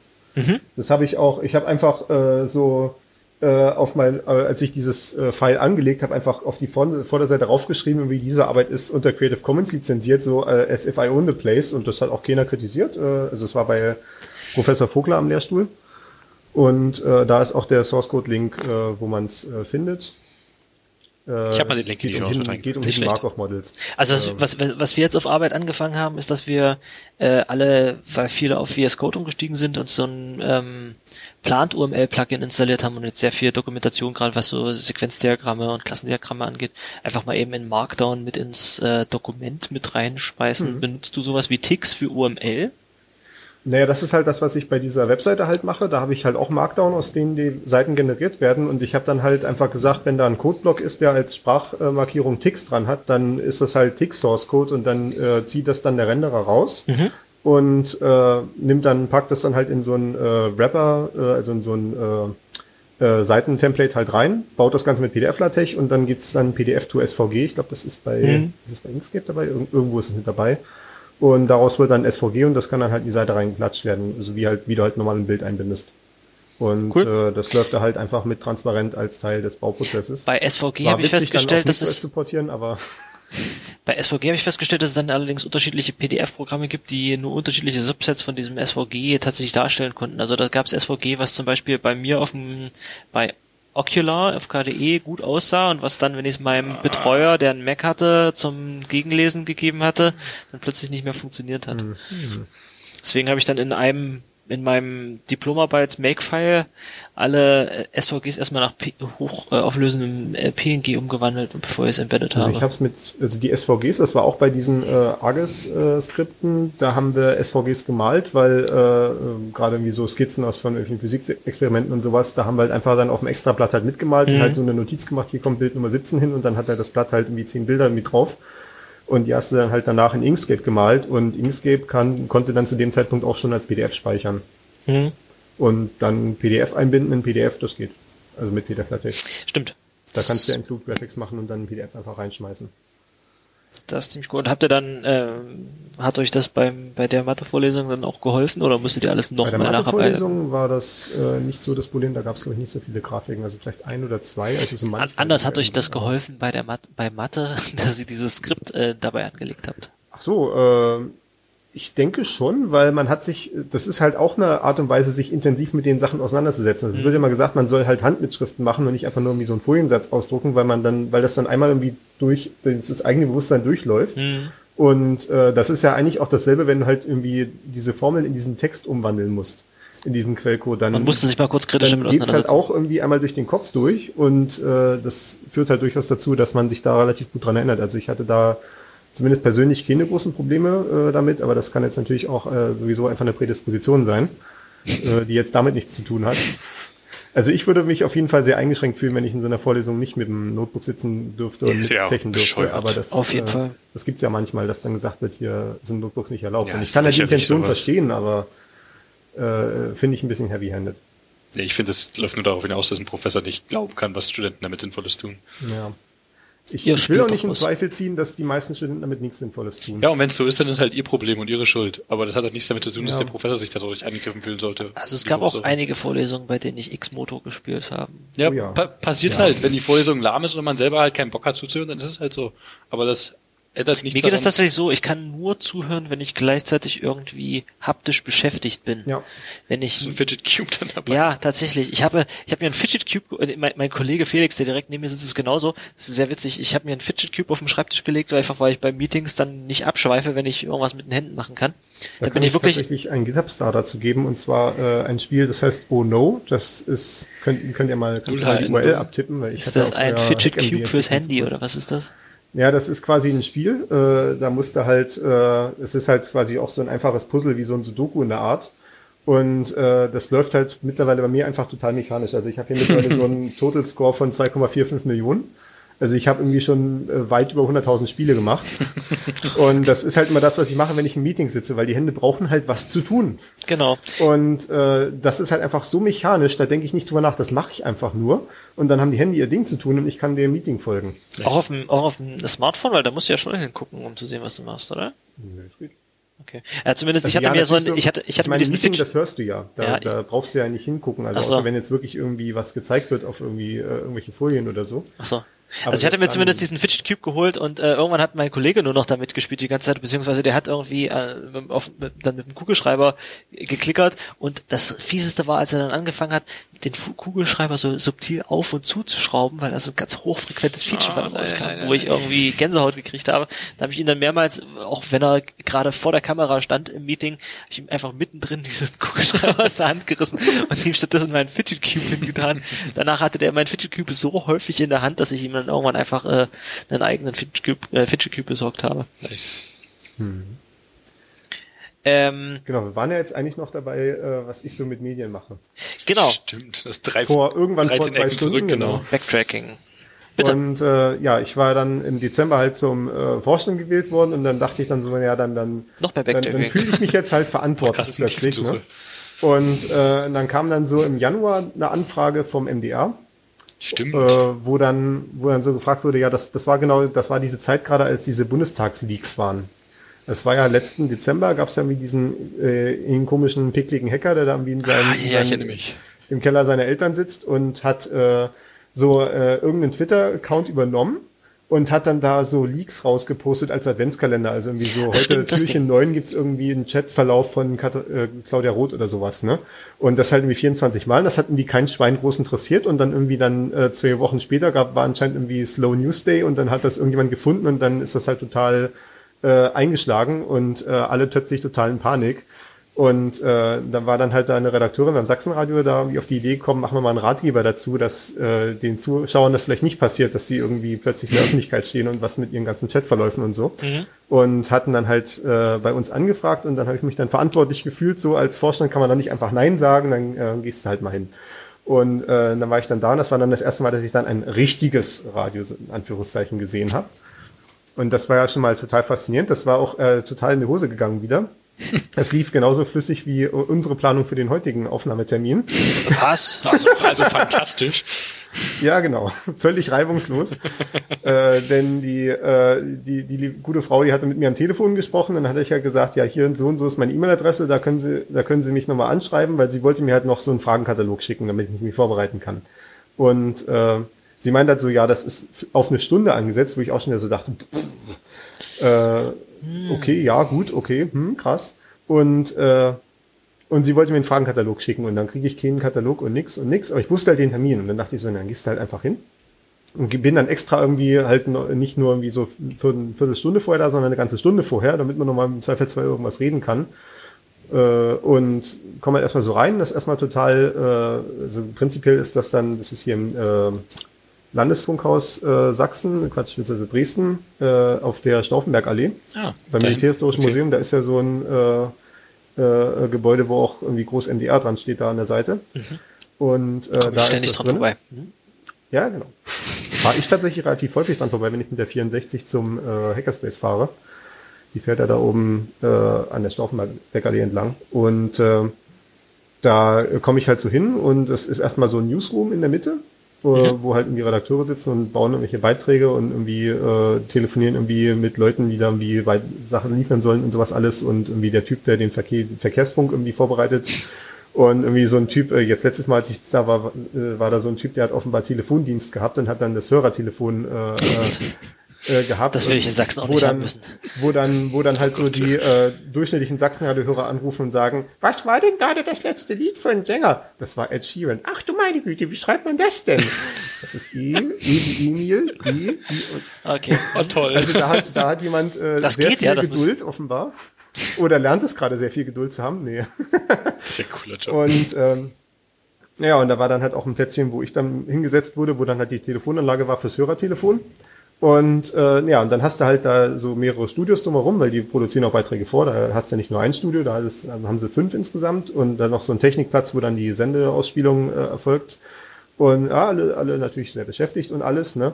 und äh, an der Wand hängt so ein großer Fernseher und da ist ein Programm offen, also so eine Spezialsoftware für äh, Radioprogrammplanung, äh, wo halt das, wo halt der Sendeplan drauf ist. Und das fand ich halt total faszinierend, weil du hast halt quasi diese Ankerpunkte alle 30 Minuten. Irgendwie, wenn halt Nachrichten für 11 Uhr geplant sind, dann kommen die Nachrichten um fucking 11 Uhr 0 Sekunden. Gibt's keine Diskussion, weil die kommen ja auch im Zweifelsfall noch von irgendwo anders her. Oder wenn es dann halt da die halbe Stunde ist, dann gibt's dann so Regionalnachrichten, was dann irgendwie aus den Landkreisen kommt. Mhm. Und da müssen sie halt exakt 11.30 Uhr wegbranchen zu den ganzen Regionalsendern. Äh, oder irgendwie Regionalfunkhäuser, was dann wahrscheinlich irgendwie so in Kabuff ist, wo irgendwie ein Typ sitzt und spricht da einmal eine Stunde diese Regionalnachrichten ein. Und äh, und darauf richtet sich halt alles aus. Und dann hast du halt natürlich, äh, Musik ist ja auch nicht, dass da irgendwie die Moderatorin sitzt, ach, heute spielen wir mal Whitney Houston, sondern die, äh, da gibt's halt auch eine Musikredaktion, die irgendwie dafür sorgen, dass das halt äh, irgendwie dem Tageszeitpunkt angepasst ist und irgendwie auch dem Sendeprofil entspricht, was dann halt für eine Mischung die kommt. Die haben halt eine Playlist für, für jede einzelne Sendung. Was ich immer spannend finde, ist, dass es hinkriegen, das so aufeinander abzustimmen, auch schon beim Fernsehen eigentlich schon immer, ne? dass das, das eine wirklich Punkt dann fertig ist, wenn, wenn das nächste anf äh, anfangen soll. Ich meine, bei einem hm, Film oder bei Fernsehsendungen, die schneidest du halt auf die richtige mhm. Länge. Ich weiß nicht, ob sie das bei, bei Kinofilmen im TV auch machen, aber. Ja, die schneiden die Werbung auf die passende Länge. Und ja, die ja, Werbung wird auf die also passende Länge geschnitten. Kinofilme und sowas ist ja einfach, weil die wisst ja vorher, wie lang die sind. Also so ein Lied, genau. das weißt halt auch vorher schon, wie lang es ist. Aber manchmal merkt man es halt beim Radio, dass sie sich irgendwie verkalkuliert haben oder dass sie sich mhm. irgendwie ver, ver, verquatscht haben und dann brechen sie so ein Lied mittendrin ab und genau. sagen, jetzt muss die, äh, jetzt muss die nächste die Musik Nachricht ist ja auch relativ kommen. egal. Genau, das, das, ist, ja das ist ja halt äh, äh, früher, als halt noch die Leute mit den Kassettendecks da saßen, haben die Musik aus dem Radio aufgenommen, haben mhm. sie sich ja mal drüber aufgeregt, dass die Moderatoren dazwischen reinquatschen. Das machen sie aber ja, extra, ne? Das ist ja quasi die Form das machen, sie bei, das machen sie heute noch bei den Radiosendern extra, dass sie äh, am Anfang von jedem Lied nochmal drei Worte sagen, damit es quasi, das ist genau wie bei den Filmen, wo oben rechts das Fernsehsender-Logo zu sehen ist, muss es irgendwie ein bisschen. Also gut, es kann, es, das ist Absicht. Ich würde vermuten, es, es hängt einmal damit zusammen, vielleicht, dass man keine Stille zwischendurch haben will, dass man halt das, dass es halt ineinander übergehen soll, damit es halt diesen Klangteppich bildet, den du ja eigentlich haben willst bei so einem Tagesprogramm was ja wirklich Hintergrundmusik sein soll. Aber es ist, glaube ich, die Musik soll auch gebrandet sein, dass du, dass du es nicht einfach verbatim hm. ohne Modifikation einfach abspielst. Ja, heute schneidet ja eh keiner mehr Radio mit, oder? Nee, aber es ist äh, irgendwie immer noch so da, wenn du, wenn du selbst wenn du dir so ein Webradio anhörst, also bei hm. bei so Sendern, die so lokal pro produziert werden, sowas wie Detector FM, das machen ja auch eine relativ kleine Gruppe von Leuten. Da ist das nicht, da spielen sie es einfach nacheinander ab und da haben sie auch einen reinen Musiksender, wo nur Musik läuft, ohne dass sie, glaube ich, dazwischen die ganze Zeit irgendwas labern labern. Ähm, aber zum Beispiel, was ich noch ganz gerne höre, ist Deutschlandfunk Nova. Ihr hört, hört ihr wirklich Radio oder hört ihr bestimmte Radiosachen als Podcast? Ich also persönlich höre hör tatsächlich Radio. Ich höre Deutschlandfunk Nova das Update und auch weil ihr das empfohlen habt in eurer ersten oder zweiten Sendung. Mal, ja. Ich glaube sogar in der nullten Sendung. Boah, krass. Kann das sein, wo ihr so Podcasts aufgelistet habt und äh, das war halt gerade, als ich mit Podcasts anfing, da hatte ich ja gerade euch abonniert und dann Ach, alles durchgehört, weil krass. ich bin jetzt so ein Completionist. Ich höre so, einen so Podcast nur, wenn ich ihn von Null hören kann. Ja, Deswegen, finde ich auch schrecklich, äh, wenn das nicht geht. Also ich höre tatsächlich gerne Radio einfach aufgrund der äh, dieser Kontrollabgabe, so wie manche Leute auch gerne Fernsehen. Ähm, weil äh, oder beziehungsweise was was angenehm ist beim vom normalen Fernsehen, dem guten alten Fernsehen, auch wenn ich nicht mehr fernsehe, äh, gegenüber ich schaue mir alles gezielt, dann ist, dass du einfach mal abschalten kannst und sagen kannst, mach jetzt irgendwas an, und dann nehme ich ja, das halt so das ist so der Vorteil. Ich meine, gut, du musst nicht selber irgendwas kurieren so, und raussuchen. Das ist da. natürlich auf einer mikroskopischen Ebene äh, bei Radio was anderes. Ich sage zum Beispiel, ich mache jetzt morgens Radio an, das läuft nebenbei, dann habe ich immer mal hm.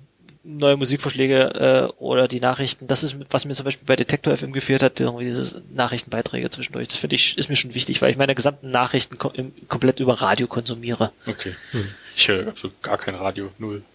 Also ich höre ein paar Radiosendungen tatsächlich als Podcast. Wie konsumierst du Nachrichten dann? Ich, äh, ich lese Dinge im Internet und schaue hin wieder die Tagesschau als Podcast. Das, das ist halt das Spannende, wenn man Nachrichten nicht so als Erstformat irgendwie mitbekommt, sondern halt äh, so Twitter liest und dann immer nur diese Zweitverwertung quasi hat. Also man kriegt halt nur die Reaktion auf die Nachrichten mit und kann dann so reverse engineeren, worum es eigentlich gerade in den Nachrichten geht. Das ist immer sehr witzig.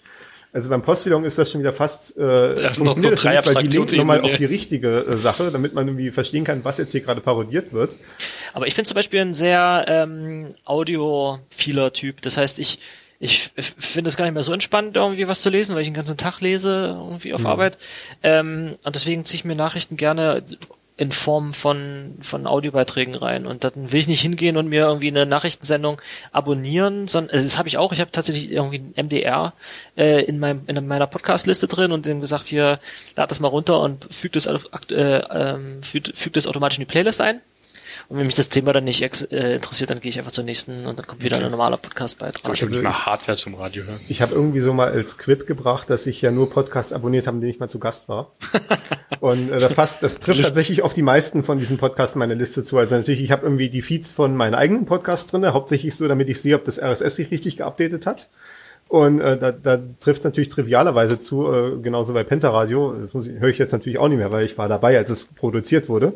Und äh, ich habe es im Zweifelsfall auch nochmal abgehört, wenn ich dann die äh, äh, durchgehört habe und die Kapitelmarken gesetzt habe und sowas. das heißt, du darfst jetzt endlich akronymisierbar hören. Es stimmt halt nicht immer. Also bei Alternativlos war ich auch noch nicht zu Gast und beim Deutschlandfunk Nova Update auch noch nicht. Aber du warst beim Aufwachen-Podcast zu Gast, habe ich jetzt rausgehört. Ja, sehr gut. Ähm, wie kam es denn dazu? Na, das war äh, so ein Intro-Intro, wo sie, das kannst du halt einfach einschicken. Also das Intro ist ja das, was äh, Tilo produziert, wo er Dinge zusammenschneidet mit der äh, Titelmusik und alles. Und äh, irgendwann haben sie ja mal damit angefangen, weil sie am Anfang mal sagen wollen, diese Sendung, diese Folge wird präsentiert von Name des äh, Präsentators. Haben sie dann immer angefangen, dass sie von den äh, Zuhörern Intro-Intros nehmen.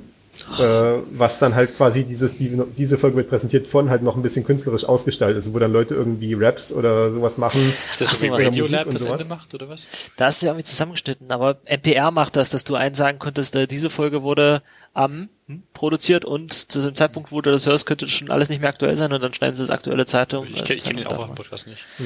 Aufwachen-Podcast ist, den habe ich ein, zwei Mal gehört und ich muss sagen, der ist mir zu hart. Inwiefern? Was heißt das? Ja, das ist äh, Thilo Jung, kennst du ja wahrscheinlich. Ja, Und, äh, und Stefan Schulz, das ist so ein, äh, früher war der FATS-Redakteur, ist jetzt freier Journalist und macht halt hauptsächlich diesen Aufwachen-Podcast und sein eigenes Talkradio und schreibt halt noch Bücher nebenbei. Also, weil mir es nicht so klar ist, wie man das irgendwie als Einzelperson schaffen kann. Also, wie für mich ist das eine Wochenaufgabe, denen ihre Wochenoutput zu hören. Es ist mehr so Und ein die müssen Get Woke statt sei werd munter am Morgen. Das, nee, nee, nee, das ist kein Aufwachen-Podcast, also Aufwachen so wie Wach auf, Also, Bürger, ja, okay, das ist so ähm, Also Medienkritik. Ist und Nachrichten gucken. Und die äh, haben halt, die gucken quasi Heute-Journal und Tagesthemen und sowas alles und Nordmagazin und äh, Sachsenspiegel und so und kommentieren das dann halt irgendwie äh, so natürlich einerseits irgendwie von einem politischen Standpunkt, von wegen, dass das halt hier Aber in einem Äh, unwahrscheinlich brachialen Format, Mhm. der auf die Art und Weise, dass du, du hast ja gesagt, das ist irgendwie drei bis vier Stunden lang. Dann Ja, ja. geht's irgendwie am Anfang damit los, dass er erstmal jeden einzelnen Spender und, und Unterstützer des, äh, des Podcasts aufzählen. Ja, ja. Ich, ich, ich saß in dieser, auf dem Kongress, äh, in dieser Podcaster, kon, ähm, in diesem, ähm, na, dieser Pod Podcaster Podiumsdiskussion, Mhm. ähm, wo äh, der eine von ähm, methodisch inkorrekt saß und auch der wie- was Stefan Stefan Schulz? Schulz, ja. Stefan Schulz ähm, und noch irgendjemand anderes. Und dem, mir ist aufgefallen, der hat irgendwie eine andere eine andere Herangehensweise, als ich an Podcast haben würde, muss ich sagen. Ich finde den Podcast ein bisschen anstrengend. Ja, ja, das, das, das ist schon eine ernste Sache. Das ist auch jetzt irgendwie ein äh, wesentlicher Cornerstone meiner Nachrichtendiät geworden und das äh, äh, ich, Das ist auf jeden ich Fall würde dadurch ja ist- gerne Dafür ist es sehr Ich wertvoll. würde ja gerne sowas haben, halt nochmal äh, quasi als Realitätsupdate nochmal aus einer äh, eher rechten Perspektive, also jetzt nicht von wegen, ich will jetzt keine Nazis oder sowas hören, aber jemand, der irgendwie diese, diese äh, nicht linken Positionen sauber verargumentieren kann. Das, das stimmt, das ist irgendwie, das fehlt. Die, die Leute, die auf die NPD wählen, wo die ihre Informationen herbekommen und so. Ja, ist es gibt das, halt wahrscheinlich halt einfach diese Leute, die halt ne? nur noch AfD bei Facebook lesen und die sind halt too far gone und äh, die anderen Leute sind halt wahrscheinlich dann halt eher so die Leute, die noch bei der FAZ sind. Und Aber halt, was wären die Leute, die ähm, jetzt, keine Ahnung, 60 sind und AfD wählen? Was, was äh, konsumieren die äh, als Nachrichten, damit die so eingependelt, eingependelt werden? Facebook? Die Bild. Also ich würde schon sagen, nicht, echt, dass es, dass es viel die Facebook-Bubble ist. Aber ja, ich stecke da nicht drin in so einer Sache. Also ich hab- 60-Jährige, die Facebook lesen? Ja. Okay. Naja, ich meine, es ist ein alte Leute-Netzwerk gefühlt, ne? Aber Ja, ich meine, die haben irgendwie mal, von ihren Kindern ein iPad geschenkt bekommen. seitdem lesen Und dann Facebook. hier ist dieses Facebook, da können wir, da können, da kannst du sehen, wenn wir irgendwelche Bilder von den Kindern posten. Und wenn du zweimal das falsche likest, ist es umgekippt quasi. Hm. Ja, das stimmt. Irgendwie sowas, ne? Genau, ich, ich war ja gerade dabei, wie ich beim MDR war. Äh, genau, reden wir mal über was Schönes. Genau, äh, Ach, ja, äh, und ja, also ich, ich, ich sehe halt diesen Bildschirm mit diesem Sendeplan und äh, da ist halt schon die Musik drin, dann sind halt so, so Beiträge drin, so wie Werbung oder irgendwie vorproduzierte Sachen oder Teaser oder sowas und die haben halt alle ihre Sekundenzahlen dran stehen. Ne? Und das, das war mir erstmal in dem Moment so richtig klar geworden, dass das halt einfach ein Format ist, was auf die Sekunde geplant ist, weil dann sind so halt Art zwei Gantt-Diagramm oder wie darf ich mir das vorstellen? Nee, einfach so eine Liste. Okay. Und äh, da steht Wenn du was halt, hinzufügst, siehst du, dass das hinterste dann schon so ja, ja, lange also dauert. quasi die, die Redakteurin, die ich da äh, hatte, die hat da, bei der ich da saß, die da für den Ratgeber zuständig war, die hat halt dann quasi die Schreibansicht auf diesen View und Mhm. kann dann halt da Beiträge einpflegen oder kann halt irgendwie sagen, der Beitrag ist zum Beispiel 2,30 lang, äh, anstatt zwei Minuten und sowas. Und dann äh, muss natürlich dann halt wieder diese Summe stimmen, dass halt 11.30 Uhr wieder genau 00 ist. Und Mhm. Eieiei. äh, und dann siehst du halt wirklich diese ganzen Programmpunkte und dann siehst du halt zum Beispiel da so zwei Lieder stehen und dazwischen ist halt so ein Programmpunkt Ansage und der ist halt einfach sieben Sekunden lang. Da Und dann du wissen, ich was so, du sagst. "Uah." Genau, und dann, äh, dann meinst du so, ja, wir haben ja noch ein bisschen Zeit, dann gehen wir einfach mal ins Studio rein, ne? Und ich so, ja, aber das ist doch gerade Sendung. Nee, ach komm, da ist doch, läuft doch die ganze Zeit Musik. und, äh, und er ist halt aus, ne? Und dann gehen wir so rein und die Moderatorin auch eine äh, freundliche, eine so Größenordnung 40, 50 in der, in der Altersklasse, halt, äh, also vielleicht noch ein kleines bisschen jünger als ihre Zuhörer, aber so, ne? Äh, äh, und äh, total äh, äh, freudig und äh, extrovertiert und alles. Und ja, hallo, schön. Äh, erklären wir mal so ein bisschen, was, was hier los ist. Also ist auch so im Wesentlichen, wie ihr das schon mal im Colorado gesehen hat, also halt so ein Sende äh, Selbstfahrerplatz, wie das dann heißt, also wo der Moderator die selber die Pegel äh, vor sich hat, anstatt dass da noch so ein extra Techniker steht, der dann die äh, die meinten dann auch so, ja, das waren ja alles so Leute, die haben dann schon zu DDR-Zeiten teilweise angefangen. Und äh, früher war das dann halt so, dass dann halt der Moderator halt nur sein Mikrofon hatte und daneben war dann halt der Techniker, der dann halt äh, die Pegel hatte und der dann halt ganz schnell die Bänder gewechselt hat. Nämlich eine coole Und Technik. äh, der dann halt irgendwie Techniksammlung. gestikuliert hat, dass der Moderator jetzt nochmal irgendwie zehn Sekunden länger reden muss, weil das Band gerade nicht rein will. Und solche Sachen gibt's halt nicht, Das heutzutage nicht mehr. Das ist halt auch dieselbe Software. Also quasi dieser Screen, der da halt äh, groß war im, äh, äh, im Newsroom, das war halt einfach die Ansicht, die die Moderatorin da drinne hat wo sie dann irgendwie sehen kann, irgendwie jetzt als nächstes kommt da dieses und dieses Lied, dann kann sie irgendwie da schon mal auf Vorhören drücken und dann ist es auf ihren Kopfhörern, dann kann sie sich schon mal anhören, wie das Lied anfängt, dass sie irgendwie sich noch dazu eine passende Anmoderation überlegen kann und äh, ja, dann erklärt sie mir gerade so alles und so mitten im Satz äh, wie, er, wie er so aus ihr rausblubbert, äh, äh, was da alles so irgendwie äh, abgeht und was ich zu beachten habe und sowas. So mitten im Satz, Moment, ich muss mal kurz moderieren. Setzt sich ihre Kopfhörer auf, dreht sich um, drückt auf diesen roten Knopf, die Pegel fahren hoch und in einer völlig anderen Tonlage redet sie plötzlich äh, diese Radioansage rein. Und das fand ich, da, da war ich sehr Krass. geflasht davon. Das ist, Was ein Switch. es ist wahrscheinlich genau dasselbe, wie wenn irgendwie so ein Junior-Developer neben mir sitzt und ich rede so mit dem über irgendwas und oh, kurz, ich muss kurz hier eine Pipeline anstoßen. Oder ich muss kurz hier diesen Bug fixen und schalte halt plötzlich kurz um, mache das und dann schalte ich komplett anderen. Modus. Ja, und das war halt bei ihr genauso, ne? Macht halt, sagt halt einfach diese acht Sekunden Ansage an, irgendwie, äh, ja, hier ist äh, Sachsenradio, gleich die Nachrichten und jetzt kommt noch sowieso, tralala, ich weiß ja nicht, aus, aus mir kommt sowas nicht so flüssig raus. Und äh, drückt halt den Knopf, die Pegel gehen wieder runter, sie nimmt den Kopfhörer ab und redet einfach genau an derselben Stelle weiter, wo sie vorher mit mir geredet hat. Wie cool. Und äh, ja, und dann habe ich dann auch erfahren, das war, das ist natürlich, da das halt so ein Tagesprogramm ist, äh, war eine, heißt eine Stunde Ratgeber nicht, dass ich eine Stunde lang reden muss, sondern Nee. das sind halt dann so Blöcke von so zwei, drei Minuten und davon halt vier in der Stunde verteilt. Das verrät Also sich ziemlich gut, wenn du auf, äh, wenn du von Deutschlandfunk Nova die eine Stunde History mal als Podcast abonnierst. Das ist nämlich, glaube ich, genau 20 Minuten. Mhm. Und zwischendurch der Rest ist irgendwie Musik und Nachrichten und Füller. Und äh, genau, da äh, dadurch verdünnt sich dann alles so ein bisschen. Ja, und die hatten mich halt für so einen Ratgeber Internetsicherheit eingeladen und das heißt halt, äh, das, also sie hatten mir dann diesen Fragenkatalog gezeigt, die ich nicht, den ich nicht bekommen hatte, weil sie mir eine E-Mail-Adresse falsch geschrieben hatten. Und da war ich erst auch wieder erschlagen, weil das waren so ungefähr 60 Fragen. Also so drei Bildschirmseiten. Wie viel, wie viel Zeit hattest du zu dem Zeitpunkt noch, bis du dann auf Air warst? Ja, so 20 Minuten. Ach, schon. Nee, ach, das waren halt alles so klassische Fragen, so wie, äh, wie oft sollte man ein Passwort wechseln und solche Sachen. Ne? Also was wir alle aus dem Stegreif wahrscheinlich beantworten können. Oder Ach, da gibt's äh, conflicting opinions. ja, man, da, das muss man einfach mal überzeugend vertreten, die eigene Position. Sehr gut, sehr gut. und äh, ja, und dann, dann, äh, dann ist es halt soweit, dann gehe ich halt so zum ersten Block da rein und stelle mich da halt auf diesen äh, Gastplatz, wo halt sonst die Nachrichtensprecherin äh, Sprecherin steht. Und äh, ja, das, das vorige Lied läuft halt gerade noch und dann sagte die Moderatorin so, ja, wir fangen jetzt erstmal an mit äh, dem und dem Thema und dann reden wir nochmal kurz über Passwörter und dann sind äh, zwei Minuten auch schon wieder rum. Und ja, okay, okay, kriegen wir hin. Und dann, und ich hatte so ein Bedenken, weil du siehst ja, wie ich Monologe halte. Ich kann halt, wenn ich ein man, gutes mu- Thema man muss rede manchmal etwas zügeln, merke ich hier Ja, gerade. genau. Und, äh, Und ich habe halt totale Panik gehabt, dass ich in diesen zwei Minuten nichts gesagt bekomme, weil ich einfach erstmal auf drei Anekdoten ansetze. Aber ich habe dann halt festgestellt, in dem Moment, wo es dann halt wirklich losgeht, und ich habe ja dann auch diesen Screen vor mir mit diesem Zeitplan und ich sehe halt diese Sekunden erbarmungslos runterticken. genau. Ich zeig dir mal gerade hier in meinem Aufnahmeprogramm die Komm, das Uhr. sind doch erst eine Stunde 20 Minuten.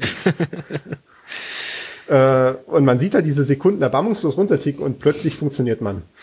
Plötzlich kriegt man es hin, in Soundbites zu reden. Ne, Zumindest, zumindest ich. das passt doch eigentlich zu der zu der Aussage, ein Projekt dauert immer genauso lange, wie es wie man Zeit ge gegeben bekommt dafür. Ich dachte, das dauert immer doppelt so lange. Ja, plus, plus irgendein Faktor X. Ja, ich sag nicht, dass es hinterher fertig ist. Ach so, okay. Ja, nee. Aber wenn du Pro Projekte sind quasi wenn du- gasförmig. Sie wenn genau du- wenn die, den Container an. Genau, genau. Wenn du jetzt gesagt bekommst, äh, du sollst jetzt das machen, du denkst dir, ich brauche dafür drei Tage und die sagen, dir, ja, du kriegst jetzt drei Monate, dann schaffst du es irgendwie drei Monate dran zu arbeiten. Das stimmt schon. Ja, meine Mutter hatte erzählt, sie hatte nach, dem, nach der Wende äh, als äh, sie war vor der Wende in der Polizei und dann nach der Wende hat die Polizei offenbar nicht mehr so viele Stellen gebraucht äh, und dann ist sie gewechselt in die Buchhaltung. Da war sie bei einem Baustoffunternehmen, hat sie in der Buchhaltung angefangen und dann wurde quasi äh, ihr so gegeben, ja, sie müssen jetzt hier die Gehaltsabrechnung machen und äh, das dauert halt einen Monat. Oder beziehungsweise das wurde ihr nicht gesagt, es wurde ja gesagt, so, wir machen jetzt als erstes die Gehaltsabrechnung. Und äh, dann so nach fünf Tagen kommt sie halt an und sagt, okay, fertig, jetzt was jetzt? Und der gemacht. Chef guckt sie so unglaublich an, wie was jetzt? Das ist ihre ganze Aufgabe. Das machen, das, das dauert einen Monat. Nee, ich bin aber fertig. Aber das, Das hat, hat sie Monat einfach, zu dauern. hat sie einfach nicht gewusst, dass die Vorgängerin dafür einfach vielmal so lange gebraucht hat. Das hört man aber häufig, dass man irgendwie jemanden beerbt und der dann äh, wesentlich länger für eine Aufgabe gebraucht hat, die man mittlerweile einfach ganz anders angeht und dann äh, wesentlich schneller auch ausführt. Ich habe mich neulich mit einer, auch mit einer Kollegin von meinem Vater unterhalten, die zwei ältere Mitarbeiter beerbt hat und sich gewundert hat, warum die so lange für die, irgendwie diese eine Aufgabe gebraucht haben, die sie da gemacht haben. In der Neuzeit schreibst du aus Versehen ein Shell-Skript, das deinen Arbeitsplatz wegoptimiert. ja, kannst das du ist schon machen, das darfst du nur keinem sagen.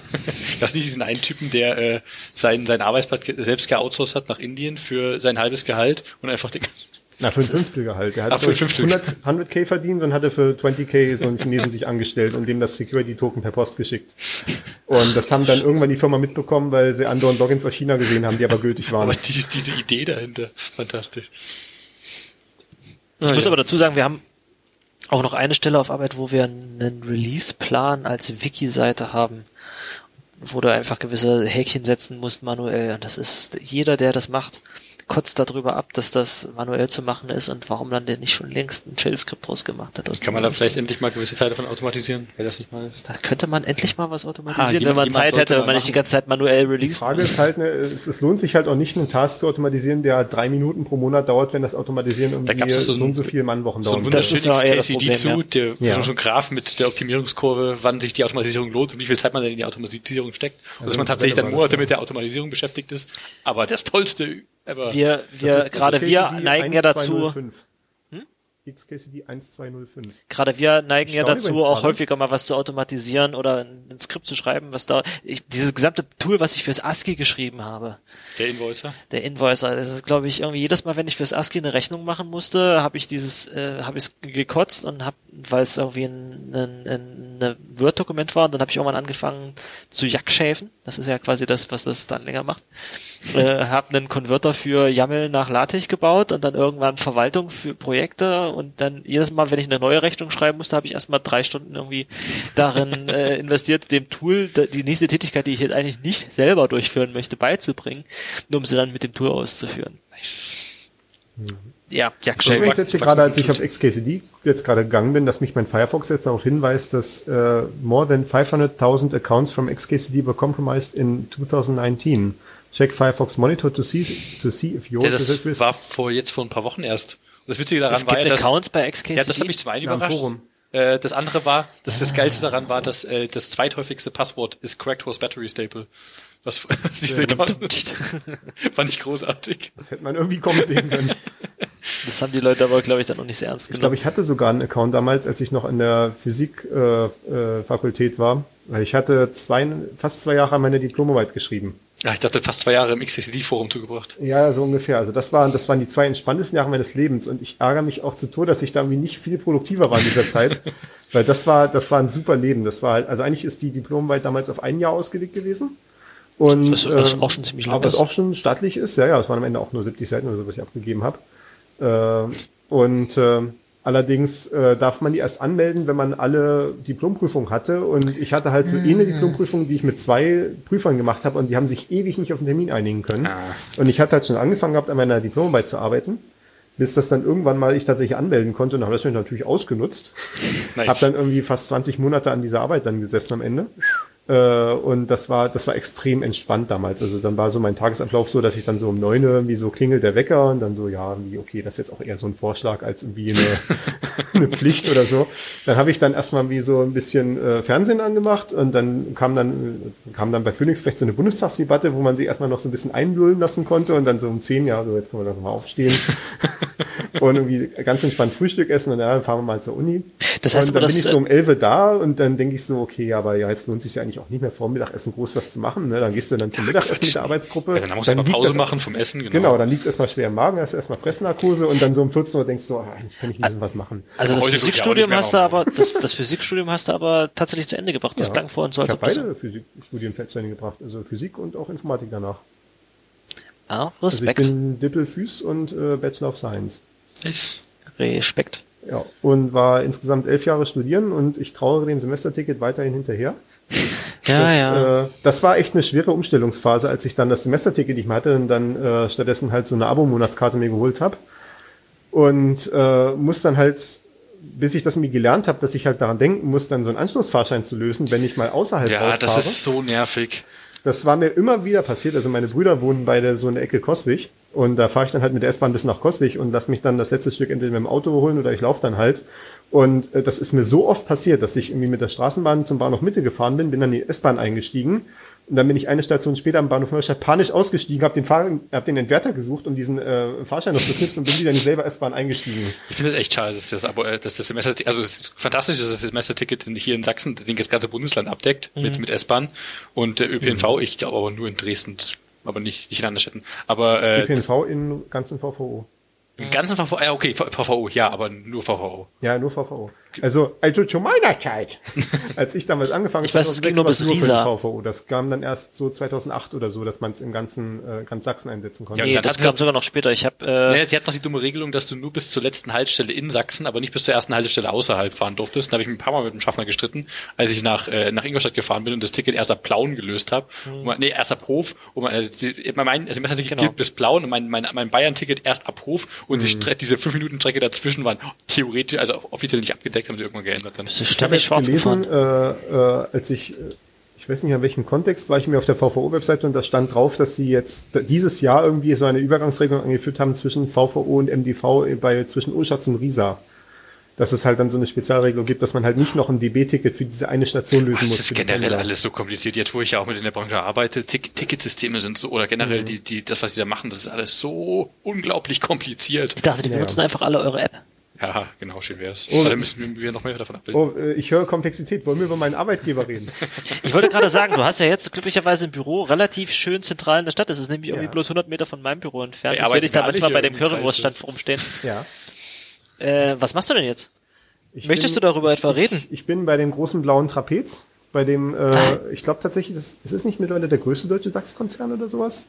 Großes blaues Trapez. SAP.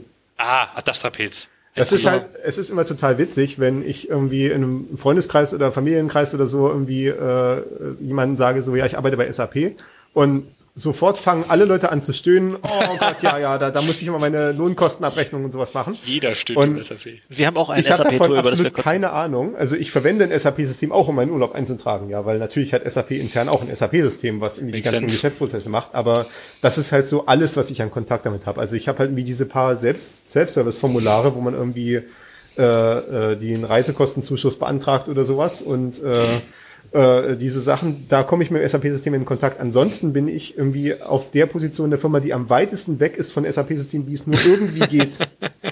Also ich habe noch nie eine Zeile ABA programmiert, äh, äh, was, was halt diese interne Programmiersprache ist von SAP, die auch so SAP hat eine organisch eigene gewachsen ist. Programmiersprache. Die haben sich Herrlich gedacht, äh, stell dir vor, wenn Java nicht irgendwie aus C vorgegangen wäre, so von der Syntax her, sondern aus SQL. What? Genau. Also, Also ah, es gibt es gibt so ganze Telefonbücher, wo nur die Keywords drin stehen von dieser Sprache. Das, Keywords. Diese, diese Sprache hat irgendwie 600 Keywords oder so. ich musste mal gerade eben. Sounds about right. Aber ABAP schreibt sich das. Ach, ABAP. Sicher auch ein Akronym, aber ich weiß nicht für was. Kein gutes äh, Akronymisierbares. Ja, der, der Grund ist halt, dass halt so ein SAP-System im Kern halt so, ein, äh, so eine Datenbank drinne hat, die halt SQL kann und dann haben sie halt quasi alles da, darin reingebaut. Also haben halt dann die ganze Programmierfähigkeit da reingelötet. ABAP steht übrigens für Advanced Business Application Programming, aber original allgemeiner Berichtsaufbereitungsprozessor. Ja. Warum finde ich hier gerade American. Beauty slash American Psycho? Okay. Äh, das stimmt, glaube ich, auch. Und, Das ist, äh, hier ja, steht aber trotzdem äh, Object-Oriented Structured Imperative Programming Language, ja, das, ABAP das, 4. Das, das ist halt immer so mit diesen alten Programmiersprachen, die immer noch eingesetzt werden, die saugen einfach alle Paradigmen auf. Also so wie es halt auch die 2011er Version von COBOL gibt, gibt es halt auch irgendwie so, das die ist hier- 2019er Version von ABAP. Die, das ist Das ja der das, ist ein äh, schlecht äh, gekennzeichneter Disambiguation Link auf ein Fallout Boy Album aus dem Jahr 2000 irgendwas. Sehr gut. Gibt's hier Codesnippets in der Wikipedia-Seite? Ja, natürlich. Oder steht die Sprache für sowas wie All Blobs are precious oder so? Wunderschön. Every blob is sacred. Oh, oh ja. Oh, hier kommt die äh, Monty Python-Referenz. All schön. binaries are broken. Okay. Ja, ich, ich habe ja auch äh, der. aber das der machst du halt nicht, ne? Also du arbeitest nee. nicht an ABAP also der oder Mensch, mit der ABAP? mir gegenüber saß, damals, als ich Physik Diplomarbeit geschrieben habe, da saß mir in dem Büro ein Doktorand gegenüber. Und der hat halt auch immer dann kurz nach mir dann, nachdem ich fertig war, dann seine Doktorarbeit auch fertig gemacht Mhm. und hat sich dann auch in der freien Wirtschaft umgeguckt und ist dann bei derselben Firma wie ich untergekommen, damals bei, äh, zuerst bei der Bautzen IT Group, äh, wo ich dann zweieinhalb Jahre war, bevor ich dann zur SAP gekommen bin. Und äh, der hat dann halt ABAP-Programmierung gemacht. Also die, das ist halt dann so ein äh, SAP-Systemhaus quasi, die halt irgendwie SAP-Systeme verkaufen und dann halt so Extensions dafür entwickeln, was der Kunde halt gerne haben will. und äh, der musste halt ABAP programmieren und äh, beziehungsweise nee, er musste nicht ABAP programmieren, er hat Java programmiert am Ende, aber er ging halt so auf diese äh, Schulung, die alle Mitarbeiter am Anfang kriegen, wo sie ABAP lernen. Und äh, da habe ich dann irgendwie so nach zwei Wochen so ihn so getroffen, so gefragt, na, wie, wie ist es denn so? Und er meinte so, der hatte halt C++ vorher immer gemacht, weil als er äh, halt wissenschaftliches äh, äh, Rechnen da so gemacht hat für seine Doktorarbeit. Und er meinte halt so, ich hätte nicht gedacht, dass ich das mal sage, aber ich freue mich so drauf, wenn ich endlich Java programmieren kann. Ach du Scheiße. Und äh, da wusste ich alles, was ich wissen muss über ABAP. Das war auch eine legendäre äh, äh, Zusammenarbeit, die wir da in diesem Büro hatten. Also nicht, dass wir an gemeinsamen Themen gearbeitet haben, aber halt so äh, diesen äh, Dialog, den wir halt so zwischen Nerds hatten, weil er war äh, äh, der totale Die Hard Emacs-Nutzer und ich bin Die Hard Vim-Nutzer. oh ja. Und das hat auch total gepasst. Als ich in dieses Büro neu reingekommen bin, hatte er gerade eine Handmanschette wegen Carpal-Tunnel-Syndrom. Ui. Das, da sieht man den Und ich, Emacs-Nutzer. ich will das jetzt nicht verallgemeinern, aber Nein, nein, das hat stimmt so. Das ist, das, das ist total verallgemeinerbar. Aber der einzige Unterschied ist eigentlich bloß, dass du bei Emacs möglichst viele Tasten gleichzeitig drückst und Ja. bei Vim möglichst viele Tasten nacheinander, um das bei Wimmer nutzen. Äh, ich glaube, ein Vim-Entwickler kann wesentlich schneller tippen und ein Emacs, Emacs-Tipper, Emacs-Tipper hat äh, dafür irgendwie äh, den wachsen im Laufe seines Lebens noch drei extra Finger. Der, der Emacs-User kann auch, der Emacs-User kann auch mit einem äh, Forehead-Schlag auf die Tastatur äh, alles machen, was er möchte. Fight me. Don't add me. Habt ihr, genau. habt ihr eine Kommentarsektion? Nein, oder? Eigentlich- Nee, Ne, wir haben diesen, wir haben einen Wir haben äh. Chat und und wir haben Twitter. Genau. sch- Schreibt uns im, im Dann kleben wir einfach noch irgendwie so ein. Standbild dazu und laden das hier als Video bei YouTube hoch und dann gucken wir, was da in den Kommentaren kommt. Also bei der Firma, bei der ich jetzt arbeite, bin ich auch von einem Freund äh, angeworben worden, der daher Emaxer ist und äh, mit dem habe ich mir auch schon den ein oder anderen. der Jupp, der hier auch schon zweimal zu Gast war. Ah, Jupp ist der, der Emacs-User. Ich habe ihn, ich habe ihn geoutet. Äh, und kannst du darüber reden, was du bei SAP machst? genau, oder? ich, ich kann sehr viel darüber reden, weil tatsächlich so gut wie alles, was ich mache, Open Source ist. Nice. Und Cool. äh, github.com slash subcc. Äh, jetzt Du auch bleibst im CC-Bereich. Ob Ja, CCC oder Nee, SAP-CC. CC heißt in dem Fall Converged Cloud. Uh. Das ist, So äh, das ist tatsächlich so ein relativ prominenter Markenname, der so innerhalb der SAP verwendet wird, äh, Mhm. der tatsächlich von meinem äh, direkten Chef, das ist jetzt nicht mehr direkten Chef, aber äh, der Typ, der zwei Ebenen über mir sitzt, äh, erfunden wurde, so quasi ganz schnell noch auf eine Folie gekritzelt wurde und sich dann so verfangen hat. Wie das halt immer so ist. Äh, weil quasi äh, es hat ja so irgendwann so vor 15 Jahren oder so hat so richtig angefangen mit Virtualisierung. Ne, als dann so irgendwie VMware aufkam und äh, dann auch irgendwie Xen und KVM und hast du nicht gesehen. Und äh, davon, das wurde natürlich auch irgendwie bei der SAP eingesetzt, weil das da die offensichtlichen Vorteile hat, die man ja jetzt, die wir jetzt nicht äh, nochmal alle aufzählen müssen. Und äh, es hat sich dann halt irgendwann rausgestellt, dass es dann halt plötzlich so 20 verschiedene Virtualisierungsstacks gab. Ja. Also es gab halt so jede Abteilung hat halt quasi ihr eigenes äh, äh, Hardware-Kontingent halt gehabt, wie das halt so historisch gewachsen war und hat dann deswegen auch ihren eigenen Virtualisierungsstack irgendwie gehabt. Und dann hat halt irgendwie das eine Team irgendwie und da musste äh, SAP seinen eigenen auch noch dazu haben. Quasi. Ja, so und äh, es wurde dann halt festgestellt, dass das natürlich irgendwie keine besonders kluge Situation ist, wenn man irgendwie Geld sparen will, wenn man irgendwie 23 Tech-Stacks unterstützen muss. Mhm. Ich glaube, es waren wirklich 23 mal in einem bestimmten Punkt. Mittlerweile sind es weniger. Und es wurde dann halt gesagt, wir müssen jetzt auf irgendwas standardisieren. Und dann ist das halt dieses Converge Cloud Programm da ins Leben gerufen worden. Und äh, das ist was, wo mein Team so die wesentlichen äh, Entwickler sind. Also wir, ich, ich weiß nicht, wie unser Team gerade heißt, weil das ändert sich irgendwie andauernd. Das ist übrigens ähm, XKCD 927. Situation. There are 14 competing standards. mhm. Äh, ja, das war natürlich initial auch so, weil natürlich, äh, wenn du halt den Standard entwickelst, dann musst du den halt erstmal entwickeln und dann ist er auch irgendwann tatsächlich einsatzfähig, aber es wird auch besser mittlerweile. Und äh, äh, was wir als, weil wir als Tech-Stack uns äh, äh, ausgewählt haben, ist im Prinzip OpenStack auf Kubernetes. Mhm. Also OpenStack ist äh, halt, war halt mal so ein Hype-Cycle, also der Hype-Cycle vor Kubernetes quasi, was äh, Cloud Computing angeht. OpenStack war mal, das gibt's, ist, ist, ist wohl nicht mehr so lively, oder wie? Das ist es ist nicht mehr Hype. Es ist halt. Also ich meine, ich habe ewig nicht mehr davon gehört. Ne? Durch, ne? Genau. Es ist halt jetzt einfach, es wird von halt einer gewissen Menge von Leuten produktiv eingesetzt, aber es hat halt keinen Hype mehr dahinter. Jetzt ist momentan Kubernetes die Kuh durch die, die, die durchs Dorf getragen. Äh, genau. Jetzt ist Kubernetes die Kuh, die durchs Dorf getrieben wird. Ja. Ähm, das heißt, ihr setzt euch darauf auf. Äh, das, da waren wir tatsächlich so Early Adopter und das äh, hat auch zu einigen Schmerzen geführt, weil wir stecken auch noch in einer relativ alten Version fest, weil das immer so ein größeres Projekt ist, wo man Kubernetes upgraden muss. Das äh, hat halt, nimmt halt, trifft halt immer sehr viele Annahmen äh, darüber, wie die Hardware aussieht und wir haben das halt auf Bare Metal laufen, nicht halt auf Google Cloud Plattform oder sowas, weil mhm. es läuft ja im eigenen Data Center und äh, das macht es nicht so trivial zu updaten. Also halt, weil man halt äh, immer dann, äh, gerade wenn das halt solche Versionen sind, wo dann irgendwie das Netzwerk-Setup sich dann wie ändert von Kubernetes oder wenn das irgendwie neue das Interfaces hat, dann musst du halt deinen ganzen ne? Kram anpassen, den du dafür gebaut hast, äh, damit das irgendwie mit deiner eigenen Netzwerkhardware irgendwie richtig interagiert und so.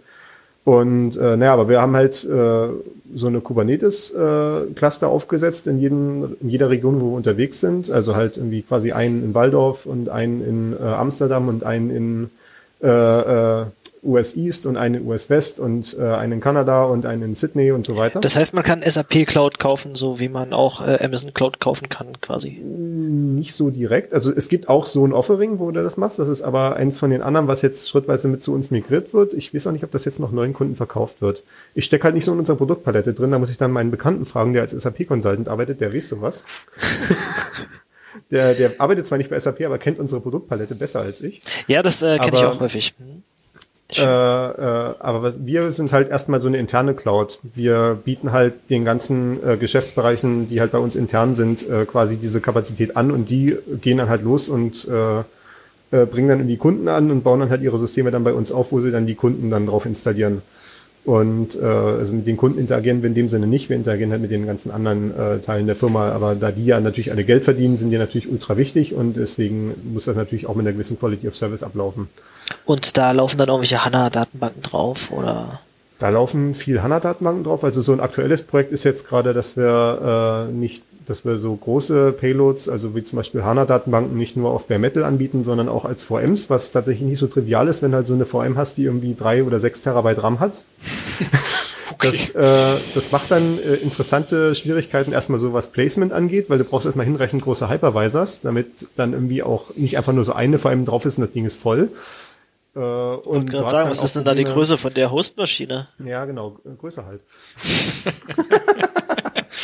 Okay, ich, stecke in, in der konkreten Hardware-Zusammenstellung stecke ich nicht so drinne, aber äh, ja, was wohl auch ein Problem ist bei diesen Big VMs, ist, dass die wohl signifikant lange brauchen zu migrieren und das willst du ja an so einem äh, Hypervisor-Szenario machen können, dass du so VMs auch mal live wegmigrierst, wenn der Hypervisor irgendwie Probleme hat. Wollte gerade sagen, das Oder wenn du wie viele Zyklen so ist das Ding dann willst. live wegmigrieren, 6 Terabyte RAM? Wie ja, genau, das ist halt ein Problem und daran, daran knabbern wir äh, unsere VMware-Experten zurzeit auch so ein bisschen. Das sind ja auch keine Datenmengen, die du irgendwo sinnvoll wollen. Ist gar nicht so einfach. Fuck. Das war. Aber ich meine, bei Datenbanken, bei Datenbanken hast du es ja häufig so, dass du die eh äh, irgendwie redundant betreibst, dass du dann quasi zweimal dasselbe System äh, identisch möglichst nebeneinander laufen lässt, oder? Dementsprechend kannst du auch wahrscheinlich so eine Migration von so einer. Das? das macht ja halt deine TCO kaputt, weil so eine 6 Terabyte Kiste, die kostet halt schon signifikant Geld. Und äh, also egal, ob es jetzt eine VM ist oder eine Bare Metal Kiste und wenn du dann halt zwei von den Dingern TCU betreiben musst, heißt was? Total Cost of Ownership. Okay. Äh, dann wird das, dann ist das halt doppelt so teuer. Und wenn halt deine, wenn halt deine äh, Infrastruktur wie 20 Prozent der ganzen Bill ausmacht, des ganzen Preises. Achso, aber die Leute stellen sich trotzdem lieber eine fette VM hin als viele kleinere VMs? Ja, und halt Backup halt, ne?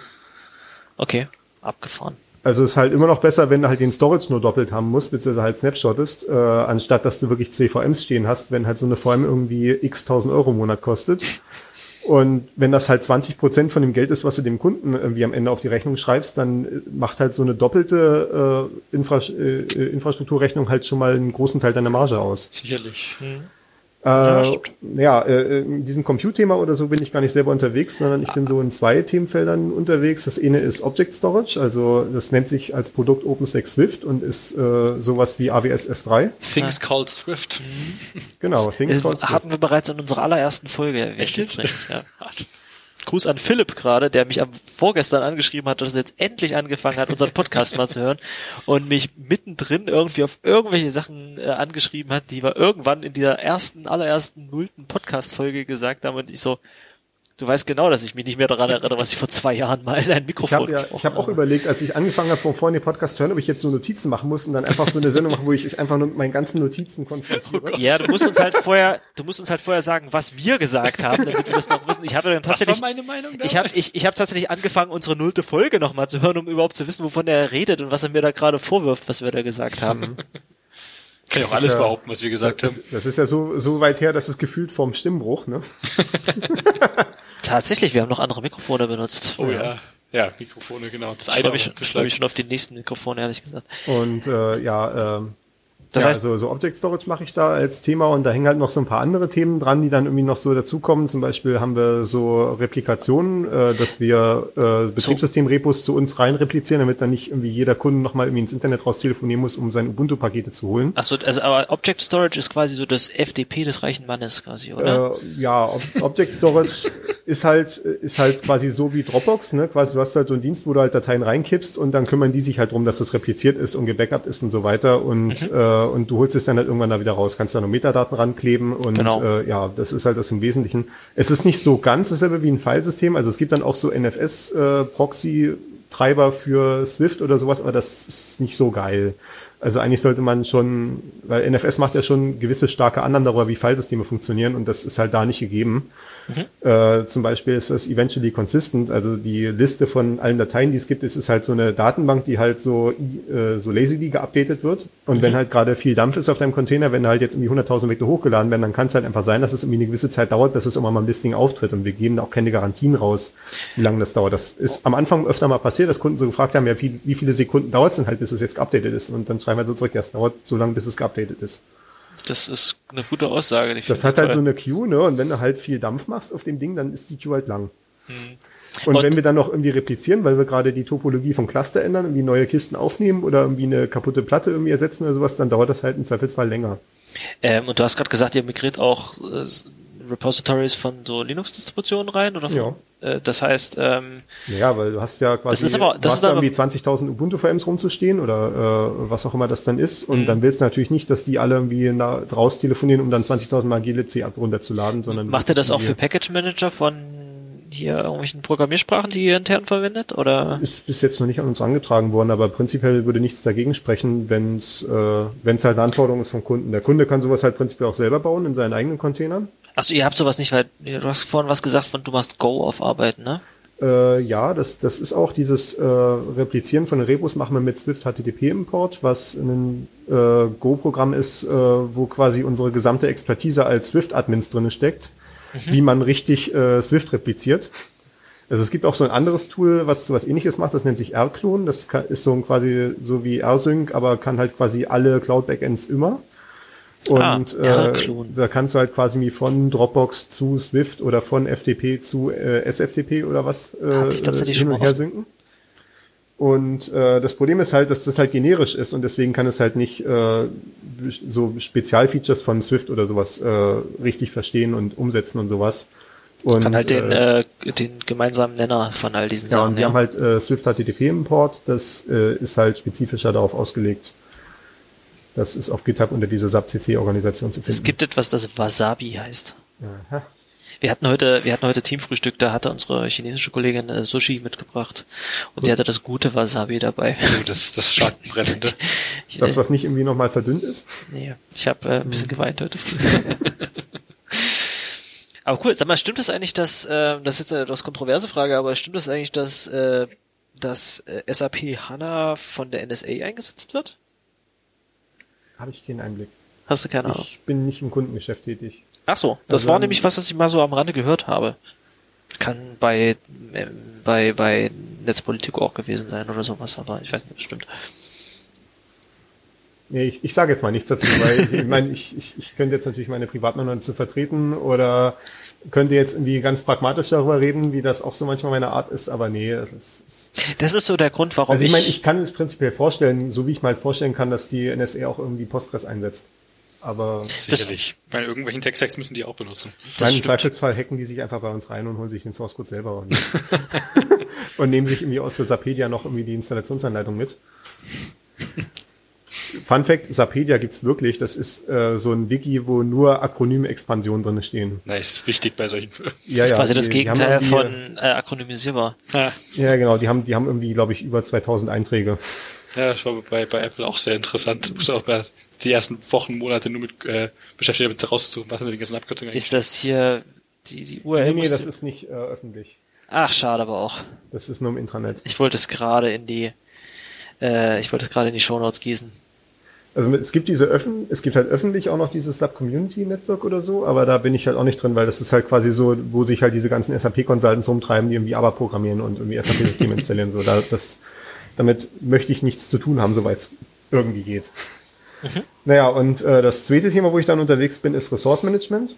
Äh, weil das kam dann halt auch so auf, äh, es gibt bei OpenStack halt so, die Mate kommt hier in Form von Kohlensäure wieder zurück, das ist nicht gut. Dann fang einfach den Satz nochmal ja. an und dann mache ich hier so ein Edit Point. Ja, das äh, zweite, was ich hier mache, ist äh, bei Resource Management. Und das Problem da ist, dass OpenStack zwar so ein Konzept von Quotas hat, aber das ist halt hauptsächlich sowas, was halt irgendwie der Kunde selber sich setzt, damit irgendwie sein Skript nicht irgendwie durchdreht und jetzt plötzlich 10.000 VMs startet. Also das heißt, der Kunde kann sich schon seine eigene Quota setzen. Ja, genau. So ist das halt standardmäßig äh, mhm. konfiguriert und das wollten wir halt nicht, weil wir möchten darüber Kapazitätsmanagement und Planung und sowas machen mhm. und äh, das soll halt quasi von oben verordnet werden, das Quota. Und deswegen habe ich da so einen Dienst gebaut, der dann Quota hierarchisch durch die äh, äh, Domänen und Projekte dann durchreicht. Und das nennt sich Limes. Schön, nach dem, ist nach das nicht eher was, was trennt? Ja, das ist das Quota, was die Römer auf die Germanen gesetzt haben. bis, bis hierhin könnt ihr euch erweitern. Äh, so viel Germanen kommen rein und das war's. Genau. Es hat äh, so die erste Zeit lang, so die ersten sechs Monate haben alle mal nur Limes ausgesprochen. Oh. Und äh, jetzt mittlerweile habe ich sie aber hinreichend trainiert, dass das Limes heißt. Nicht das ein Hardware. Das, das erinnert mich an was, was ich auf Arbeit mache, weil wir manchmal, wir sprechen ja sehr, wir sprechen den ganzen Tag Englisch, aber nur unter Deutschen und dann sind so ein paar, sind so ein paar Aussprachefehler drin, sowas wie Tests. Prometheus? Prometheus? Ja, Prometheus es gibt's ja auch, auch auf Deutsch, aber sowas wie Testsuit. Hm. Generell das Wort äh, Suite und Suit ist äh, sehr, sehr schwierig für, für deutsche Genau, oder, oder Testanzug. Oder, oder, oder, oder Legacy. Und ich habe bei manchen, oder Assertion. Ich finde immer ganz schlimm, wenn Leute Cocoa statt Coco sagen. Und äh, genau. Und ich habe dann vor kurzem einfach angefangen zu sagen, wenn jemand Test Suite, äh, wenn jemand Test Suite gesagt hat, habe ich immer gesagt, Sweet. Und jetzt war es irgendwie, nachdem ich das ein, zwei Wochen durchgezogen hat, kam es tatsächlich dazu, dass ähm, im Stand-up jemand gesagt hat, ja, ich, wir müssen da noch was in der Test-Suite anpassen. hat sich so selber. ja, die Leute fangen also an und dann haben alle so anfang, angefangen zu schmunzeln und zu mir rüber zu gucken, weil sie jetzt alle anfangen, sich selbst zu korrigieren. Stark. Das es hat, es hat Konditionierung funktioniert, ja.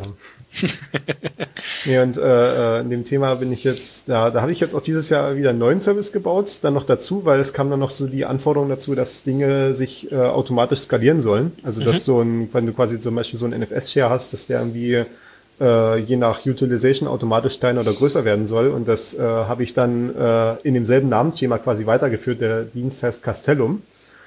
Weil das ist nice. ja, du hast ja hinter den Linux, oh, hast ja dann so einen Kilometer weiter, hast du dann solche Kastelle, wo dann die Reinforcements kommen, ne? Und das ist dann die Verstärkung, wenn das dann Ach, automatisch Brauch mal ein kleines wird. Latinum. Ich liebe dein, dein Naming-Scheme. Oh Mann. Ich muss mal einen Kollegen von mir einladen, der hat an einem Tool gearbeitet, das heißt, das ist momentan noch intern, aber es heißt, ähm, nicht Montenegro, sondern wo ist dieses eine Formel 1 Rennen? Monaco? Monaco. Der hat an einem Tool gearbeitet, das heißt Monaco. Und das ist so ein Tool, mit dem man Grafana-Boards wegen Graf von Monaco äh, ah. erzeugt. Und äh, ah. wenn du da irgendwie, da heißen Credentials, heißen da Passports und oh. dann, der hat dieses, dieses, ähm, also manchmal ist es ein bisschen anstrengend, wenn die so Naming wirklich tief in dem Projekt das, ein. Das hat sich wirklich, der hat wirklich für alles Begriffe aus diesem Umfeld verwendet. Da ist das, das Naming schon eher so ein DSL an sich. Das war ein bisschen krass. Ja, bei Castellum gibt's, äh, äh, das ist halt auch so ein System aus mehreren Komponenten und da gibt's zurzeit den Observer, der dann quasi auf dem Turm steht und beobachtet, was die Assets alle so machen. Da gibt's doch eigentlich ein lateinisches Wort für, was du hättest verwenden können, oder? Irgendwie. Ja, ich, ich wollte es nicht ganz unverständlich machen. Das müssen ja auch irgendwie noch Leute supporten und äh, dann den Worker, der dann was macht. Und ich habe jetzt noch die Idee für eine weitere Komponente, die man dann noch rausziehen könnte, um sie zu parallelisieren. Das äh, ist jetzt, steht in meinem Ticket drin, dass das wahrscheinlich dann Scout heißt. Will ich aber schon die ordentlichen römischen passenden Begriffe für will. Ja, wie gesagt, also das, muss, das müssen ja noch Leute verstehen können, warum das so heißt und was das macht und so. Ja, äh. Also da so Projektnamen quasi sind, auch wenn es relativ kleine, kompakte Komponenten sind, dann finde ich das okay. Obiratus. Ah. Das ist der Herr Beobachter. Sehr gut. Ja, ich bin auch jetzt gerade dabei, einen neuen Service zu bauen. Also ich, äh, äh, es nee, wurde jetzt falsch. offenbar identifiziert, dass ich gut darin bin, neue Services auszudrucken. Äh, so in Masse. Und äh, jetzt bin ich gerade dabei, einen Docker Registry as a Service zu machen. Ah, okay. Also Docker Registry selber äh, ist schon so eine Standardkomponente, die kann man sich halt hinstellen. Die hat allerdings selber noch keine auf. Da muss man noch so einen OAuth-Provider daneben stellen.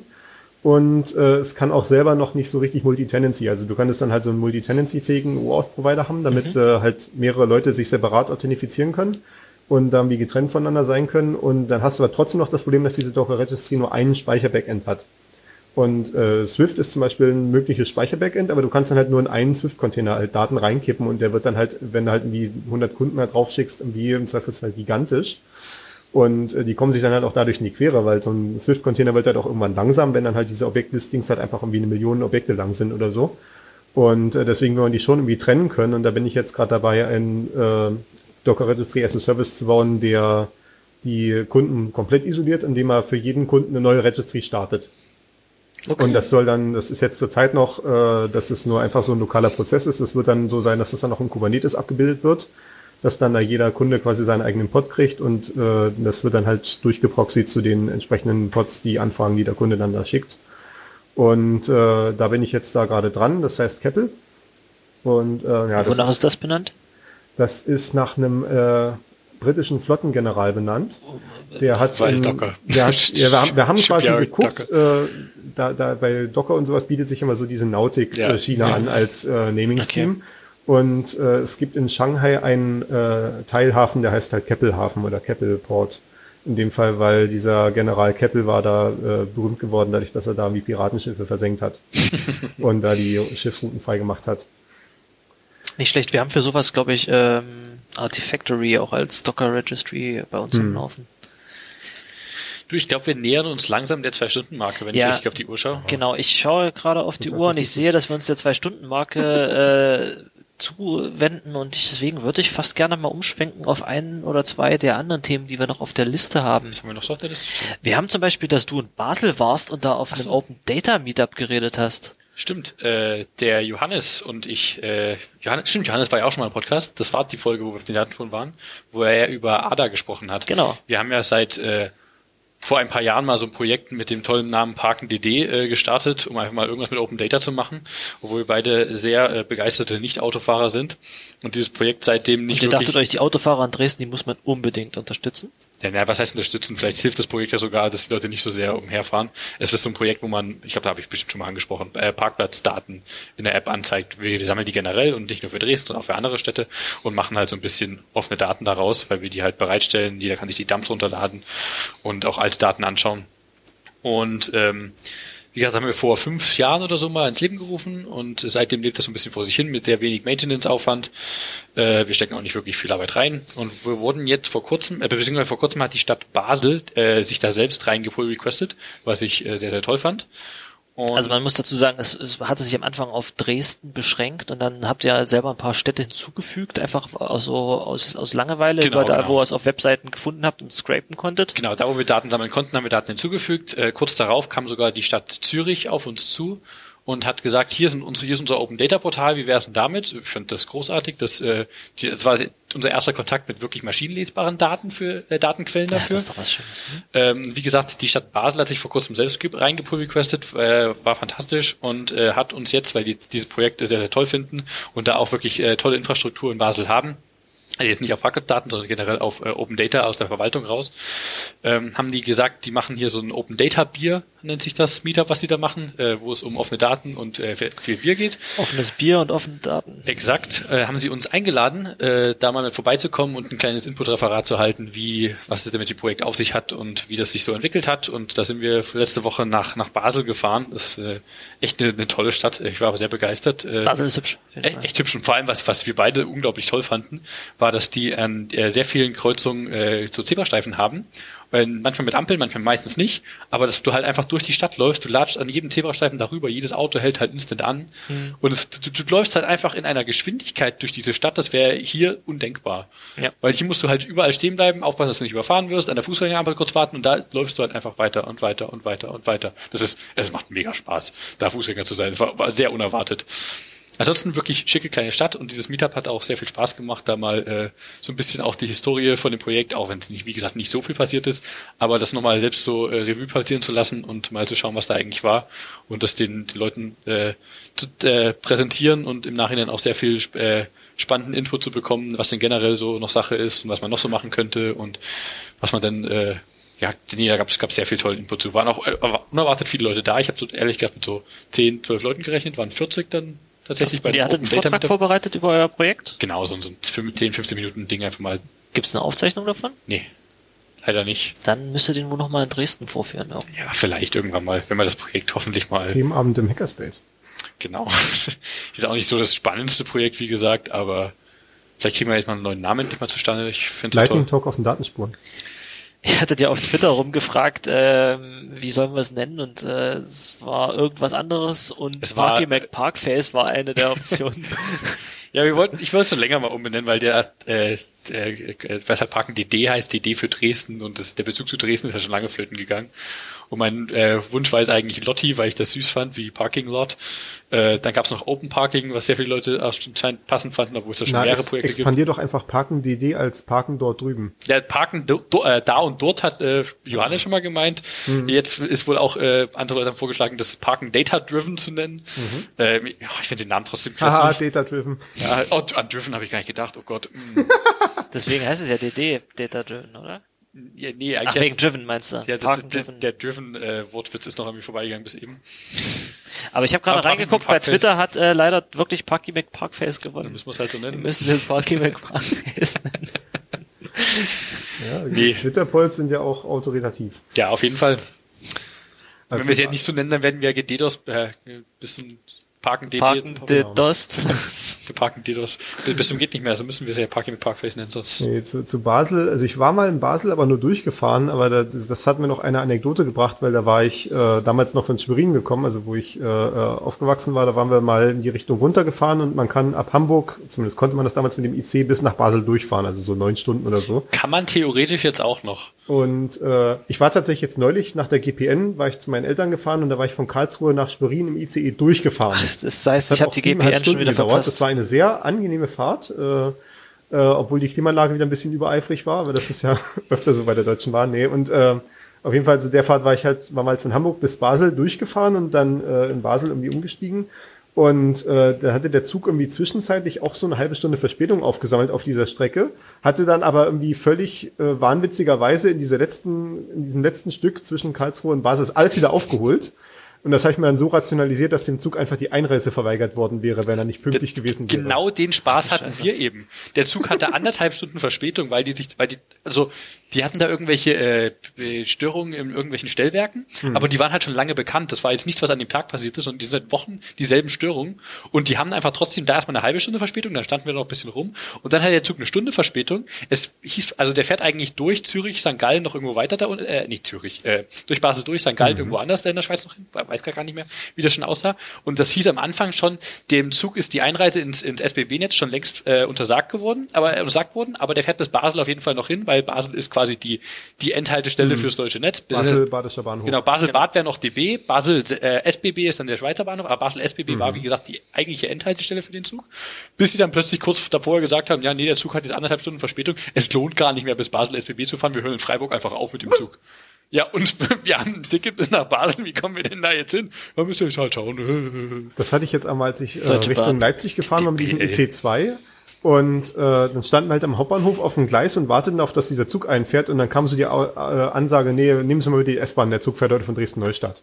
Witzbold. Weil der war halt einfach von Leipzig schon äh, in der vorigen Tour so verspätet, dass sie ihn einfach in Neustadt schon enden lassen, damit sie irgendwie nochmal zehn Minuten wieder rausholen. Diese DB.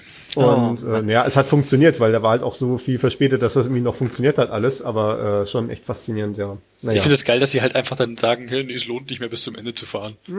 Für euch vielleicht nicht, ja. Oh Mann. Krass, also Ich war ich, aber neulich positiv überrascht. Das war, ich war an dem Tag unterwegs von Stuttgart nach Dresden, wo gerade dieser äh, äh, Schubser war in Frankfurt, der da die Leute aufs Gleis geschubst hat mit Todesfolge. Krass. Ah. Habt ihr das mitbekommen? der irgendwie Mutter und Kind aufs Gleis geschubst hat und nur die Genau, Mutter konnte die- sich retten oder so. Und das Kind halt nicht. Und dann war halt, äh, dann war halt quasi der Frankfurter Bahnhof halt abgesperrt relativ lang, was natürlich zu dem vorhersagbaren Verkehrschaos führt. Äh, weil das ja doch irgendwie ein Knotenpunkt ist, so ein bisschen. Und ich wollte da den Tag gerade von Stuttgart nach Dresden. Und ich war halt eigentlich gebucht auf eine Strecke, wo mein ICE von Stuttgart bis Leipzig durchfährt, also auch über Frankfurt. Und äh, dann hätte ich nur noch in, Dres in Leipzig dann halt in den äh, ICE nach Dresden umsteigen müssen. Das ist eigentlich eine coole Verbindung und so weiter.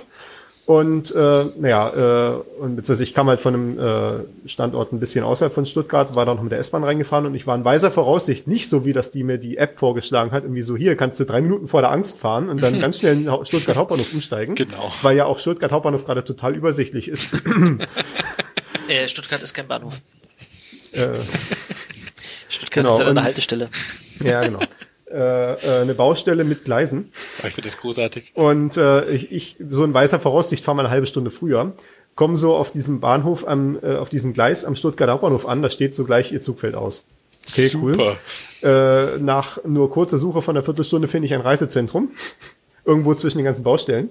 Und äh, ja, so hier, also mein Zug fährt heute nicht, was, was, was ist denn hier los? Und dann, äh, der Mitarbeiter war aber auf Zack, der hat dann halt in seinem System rumgesucht und meint dann so, hier, Sie, ich habe hier eine Verbindung für Sie, da können Sie über Nürnberg fahren.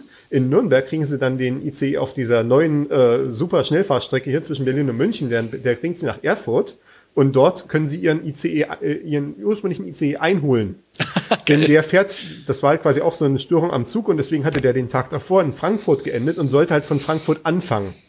Und mit dem Plan halt hätte ich den einholen können. Dann gibt er mir so diesen ausgedruckten Fahrplan. Ich so, hier steht aber, dass der Zug um 10.09 Uhr fällt. Warum ist er schon 10.30 Uhr? Nee, der ist eine Dreiviertelstunde verspätet. Das gab noch alles. So, das- Aha, cool. Die sind immer eine Und das hat auch tatsächlich geklappt. Also ich war wirklich Stark. zu der geplanten Zeit dann in Erfurt. Allerdings war dann halt dieses Unglück passiert, durch, wodurch dieser Zug nicht losfahren konnte in Frankfurt und hat er trotzdem gefehlt. Aber da konnte nun die Deutsche Bahn wirklich nichts für. Und äh, also gut, am Ende war ich halt doch wieder eine Stunde später da, weil ich halt einfach dann den Zug eine Stunde später genommen habe. Aber das war schon, äh, das Trip. war eine sehr positive Leistung. Also da war ich mit der äh, Beratung durchaus zufrieden an dem Moment. Also man muss ja auch mal sagen, äh, die Deutsche Bahn macht zwar viel Scheiße, aber äh, äh, manchmal kriegen sie es auch ganz gut hin, auch wenn sie in dem Fall jetzt trotzdem äh, mir 25 Prozent zurückzahlen mussten. Aber na gut, Aber wohin, erst ne? ab 60 Minuten, bei 59 gibt's noch nicht, das hatten die auch schon. Ja, ja, es war aber, es war aber, ich glaube, der Zug war dann auch irgendwie fünf Ja. Minuten später wieder da und dadurch passt es dann. Apropos Beratung, das war auch schön am Schweizer Bahnhof, wie wir zurückgefahren sind, ähm, waren wir da äh, weil ein bisschen frühzeitig aus dem Hotel los sind und äh, zum Bahnhof gelaufen sind dort, äh, ein bisschen zu früh am Bahnhof, eine halbe Stunde, bevor der Zug abfuhr.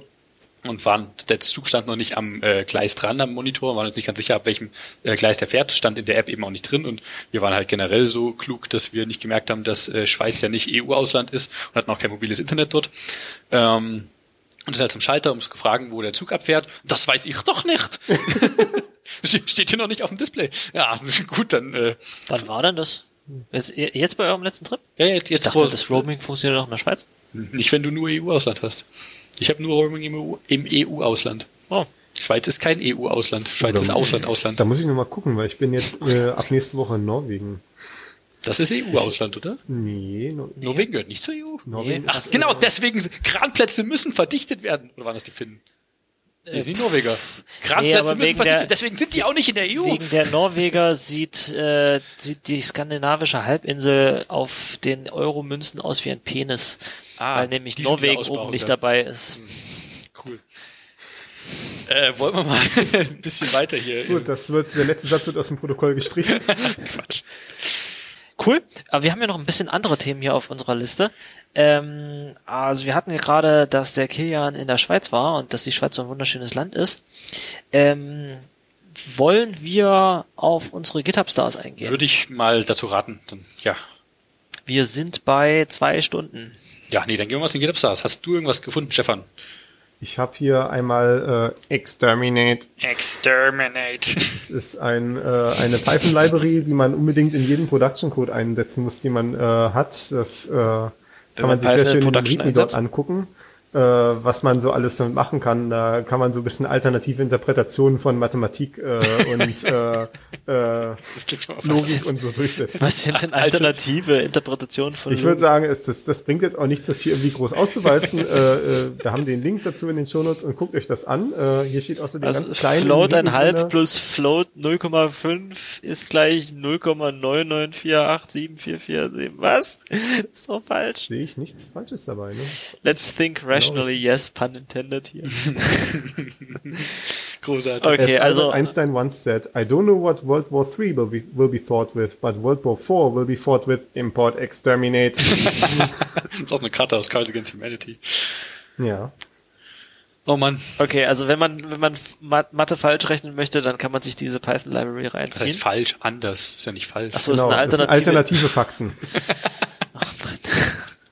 Alternative Floats. Was, was mich da eigentlich nur noch mehr davon überzeugt, Python nicht produktiv einzusetzen. Python ist eine tolle Sprache. Also das war ja auch äh, in meinem ersten, äh, ersten Team, wo ich bei SAP damals war, äh, haben wir eine Perl-Applikation maintained. Und äh, da habe ich dann halt Perl gelernt. Also quasi, ich bin dann so quasi den ersten Tag. Du hast bis heute kein Perl gelernt. Ich, äh, was? Du hast bis heute kein Perl gelernt. Du, das war mein erster Claim to Fame beim Hacker Jeopardy. Beim 29C3 gab es in der Finalrunde eine Kategorie Perl-Operatoren. Und äh, da war ich bei Perl-Operatoren für 500, war ich der Einzige im Saal, der erklären konnte, was der tut. Da gab's dann da gab's dann irgendwie einen spontanen äh, äh, äh, Applaus aus dem Publikum und dann kam so ein Chant, wo dann das Publikum gefordert hat, mir den Hauptpreis zu geben.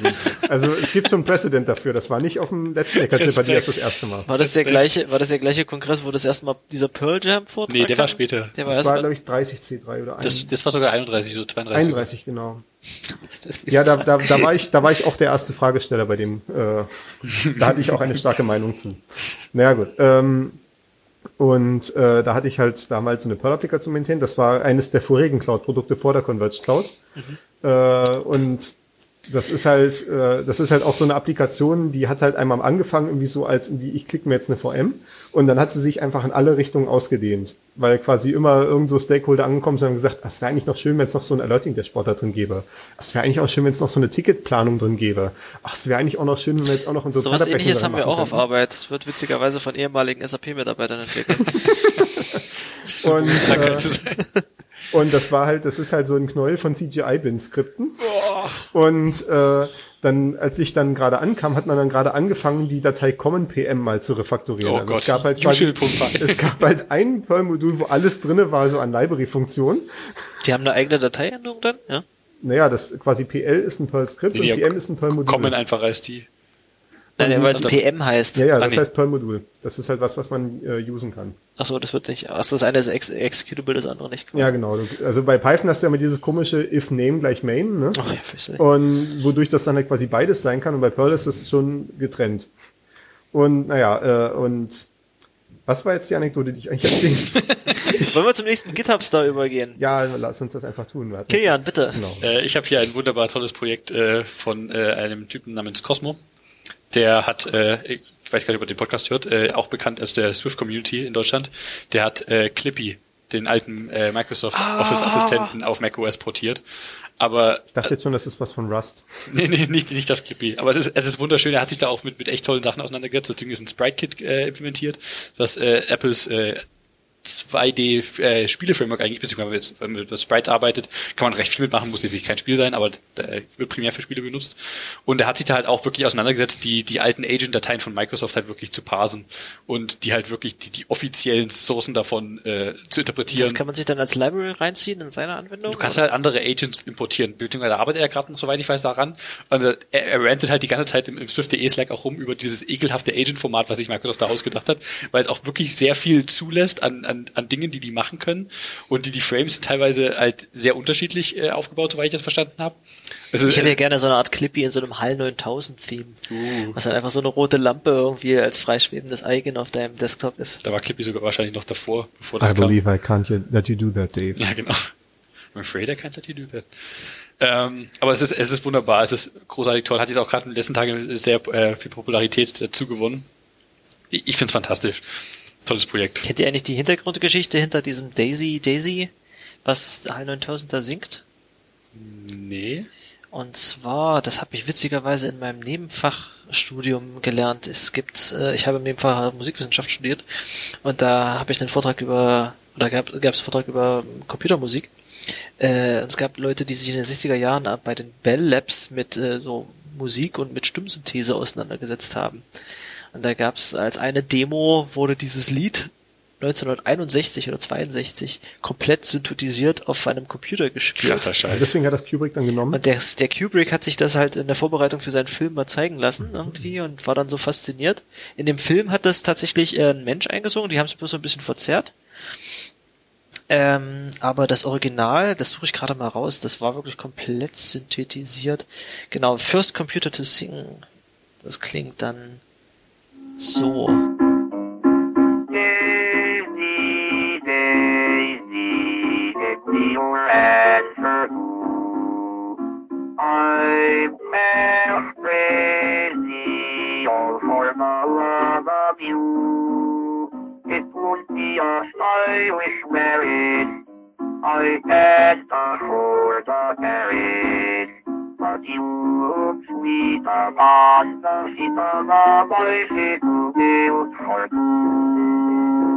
Gut, wir haben es gehört.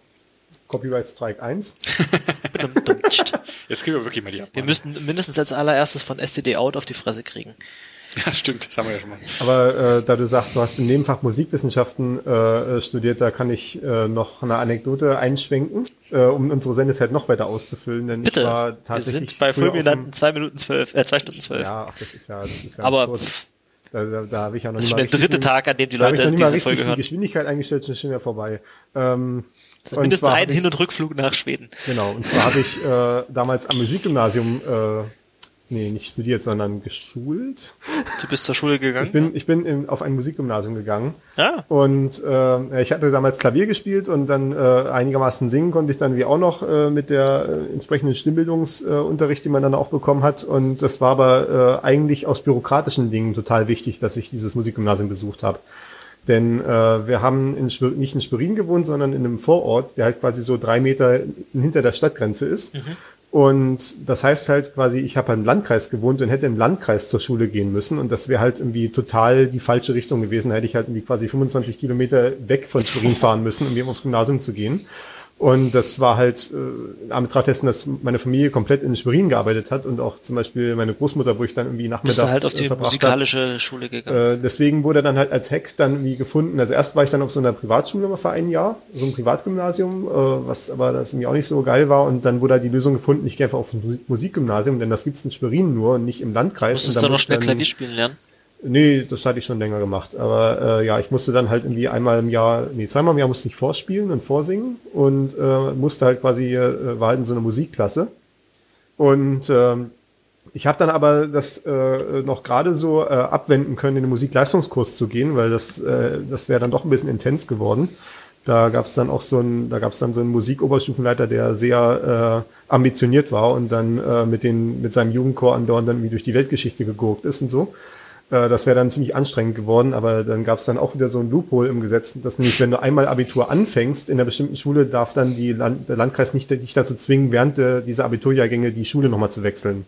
Und deswegen konnte ich dann quasi in dem Moment, wo dann der, die Leistungskurse losgingen, konnte ich da Mathe und Physik belegen und anstatt äh, Musik. Na, immerhin. Aber äh, ich habe tatsächlich ein paar Jahre Schneebildungsunterricht erhalten. Ich kann tatsächlich irgendwie einigermaßen singen. Nice. Aber ich werde das jetzt hier nicht machen, weil es ist schon fortgeschrittene Stunde. Hendrik, wollen ja deine Nachbarn nicht verwirren. Ähm, ich habe tatsächlich noch, ich kann es jetzt auch mal kurz halten, ich habe noch ein neues Tool gefunden, was ich, äh, was tatsächlich jetzt auch ein anderes Team bei uns äh, im Repo einsetzt, und zwar heißt das Volta. Der Name ist ein bisschen äh, seltsam, aber äh, findet man auf volta.sh und es ist ein in Rust geschriebener Ersatz für NVS oder NVM. Quasi ein Version Management für JavaScript-Pakete und für JavaScript-Binaries.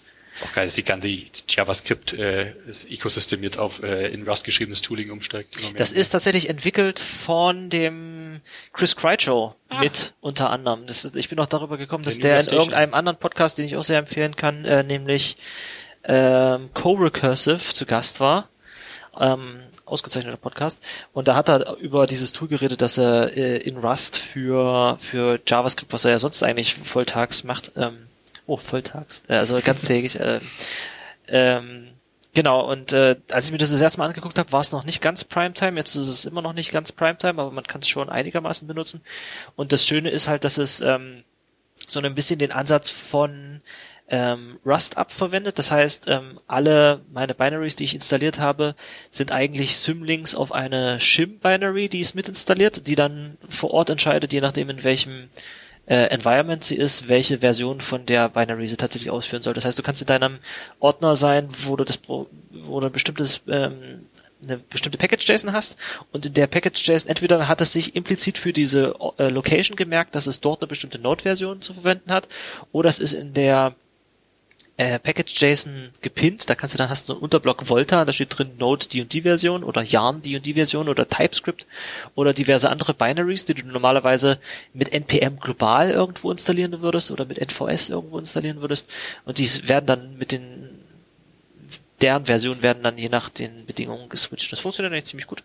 Das heißt, ähm, was mir aufgefallen ist, ist, als ich das Projekt von diesem anderen Team, an dem ich nicht ständig mitarbeite, zum ersten Mal ausgecheckt habe und da was ausführen wollte, hat es im ersten Moment erstmal das aktuelle Node zu diesem Ding runtergeladen und dann das korrekte Node dafür ausgeführt. Es ist nicht ständig notwendig, gerade bei Node, weil sich nicht mehr so viel verändert, aber wenn es für sowas wie äh, TypeScript oder sowas verwendest, ist es eigentlich ganz nice. Weil manchmal kriegst du irgendwie auf die Finger von irgendeinem Tooling, das dir sagt, naja, wir haben jetzt, gerade wenn drin steht, äh, in der Package.json kann drin stehen, diese und jene Engine, und wenn du dann mit der falschen Node-Version kommst, dann führt das Ding nicht aus. Dann denkst du jetzt, oh, jetzt muss ich irgendwie diese Befehle für NVS oder NVM wieder, wie ich das Richtige installiere und dass ich dann in diesem Ordner das, und das macht Volta automatisch. Klingt praktisch. Ja, das ist ziemlich nice. Ich hätte es gerne noch für andere Sachen wie äh, Ruby oder Python. Das ist noch nicht vorgesehen. Ja, ich habe noch äh, einen Star gefunden in meiner Liste äh, von GitHub Stars, die sie über die Jahre angesammelt haben, wobei ich da relativ sparsam bin mit Starn, weil sonst finde ich ja nichts mehr wieder.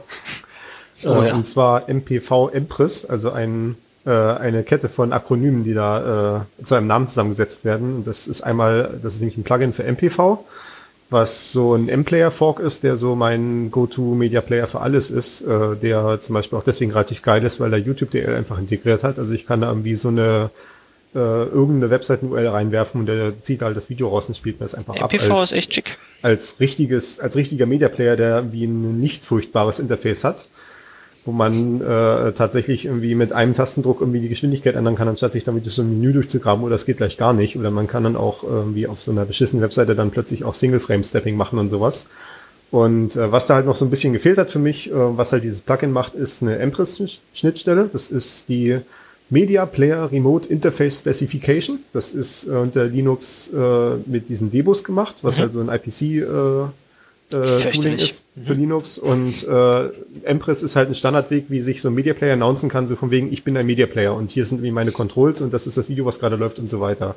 So, dass du dann, wenn du zum Beispiel deinen Desktop sp- sperrst, dann siehst du halt, wenn du zum Beispiel KDE verwendest, dann kriegst du auf dem Sperrbildschirm halt die Media Controls angezeigt und kannst halt auch ohne zu entsperren die äh, Musik pausieren oder weiterlaufen lassen. Habe ich noch nicht festgestellt, das macht äh, selbst Chrome ganz cool und wenn du KDE Connect hast, Genau, das dann kannst du einfach dein KDE Connect rausholen, wenn du dann gerade Netflix guckst, dann kannst du mit deinem Handy plötzlich Pause, Praktisch. zumindest Pause und Play wieder drücken. Muss ich aufstehen. Genau, also äh, bei, bei KDE Connect das Kontrollieren hat das schon einigermaßen ganz gut funktioniert, weil das hat auch so eine Ferneingabefunktion bei KDE Connect, dass man halt hier so einen Screen aufmachen kann in, in der App und dann kann man quasi den Touchscreen als Maus verwenden und man kann dann auch die Tastatur aufmachen äh, von der App und dann kann man da halt tippen und das kommt da im auf dem Desktop an und dann kann man sich dann auch aus dem F-Droid Store dann das Hackers Keyboard installieren, dann kriegt man auch irgendwie F11 und sowas. Das war eine tolle Third-Party-Keyboard. Die habe ich auch geliebt, als ich mein Android genutzt habe. Und äh, was, was ich ja persönlich das allermagischste Feature finde, ist, das hat mich das erste Mal total, äh, äh, da, hab ich, da war ich total verwirrt davon. Da hatte ich irgendwie gerade einen Film geguckt, da waren auch Leute zu Besuch und äh, plötzlich hält der Film an. Ich so, hä, warum? Warum hält jetzt der Film an? In dem Moment klingelt mein Telefon. Und dann habe ich Nice. so gedacht, ach so, ja, KDE Connect hat so ein Feature, dass es die Wiedergabe anhält, wenn du einen Anruf entgegennimmst. Dann habe ich halt diesen Anruf entgegengenommen, aufgelegt, der Film läuft weiter. Nice. Und da, das, da dachte ich so, Eigentlich hätte man, Jetzt man ist die Zukunft.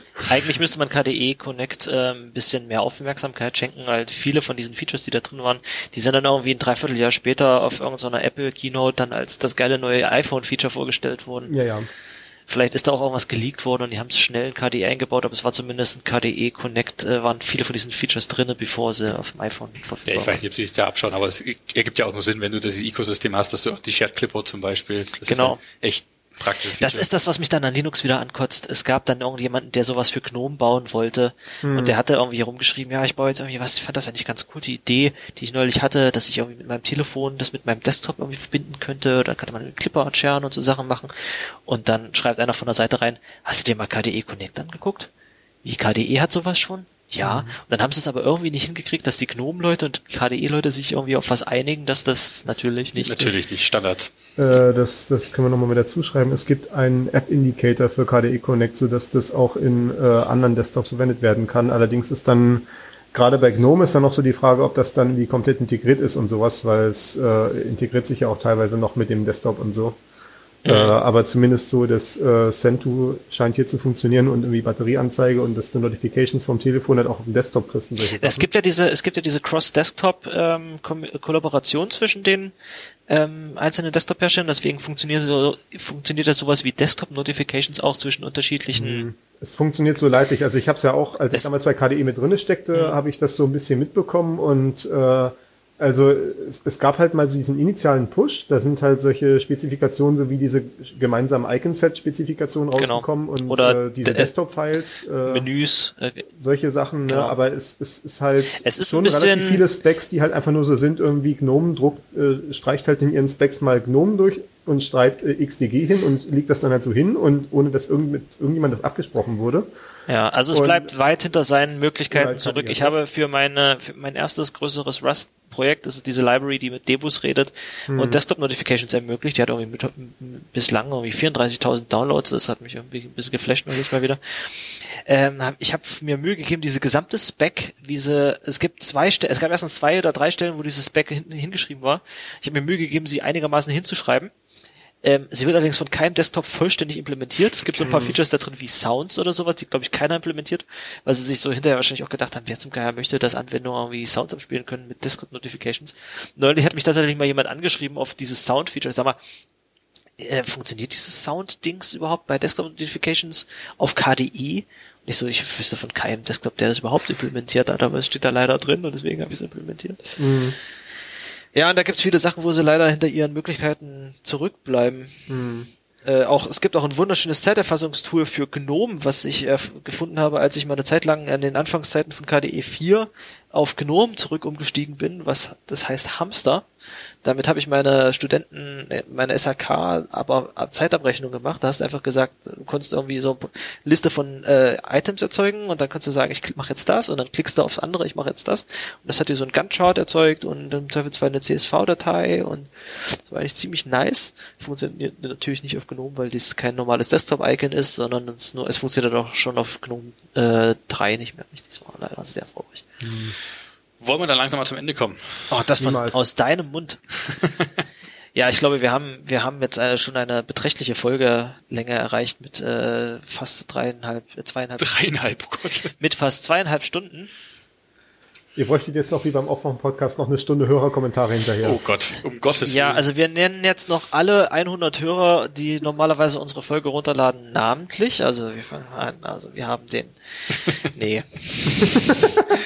nee. Ich hatte ja, äh, ich hatte in der letzten Folge vom letzten November vom Penta-Radio, da hatte ich so einen Running Gag, dass ich äh, gesagt habe, unsere drei Hörer. Wo Weißt du, wie viele Leute das Penta- protestiert hatte, aber wir haben auf jeden Fall danach festgestellt, danach gab es jede Menge Rückmeldungen, waren mehr als drei Hörer. Also war Weißt du, wie viele Hörer das Penta-Radio hat oder das das Pentacast hat? äh, gar nicht so einfach festzustellen. Ne? Also ich meine, wir haben ja keine Metriken oder Nee, sowas. sowas will, also, will man ja auch nicht bei Podcast, aber du siehst zumindest Downloadzahlen von dem Feed, wie äh, in den Logs allein schon, wer, wie viele also, Leute das. also ich zumindest auf meinem privaten Server habe ich gar keine Logs. Finde ich gut. Aber Das, das steht auch in der Datenschutzerklärung. Die Datenschutzerklärung ist eine Zeile, nämlich äh, kein System unter meiner Kontrolle erhebt, äh, speichert irgendwelche persönlichen Daten. Punkt. super. Äh, ich habe nur so ein Error-Log von wegen irgendwie Nginx-Config geht nicht oder so.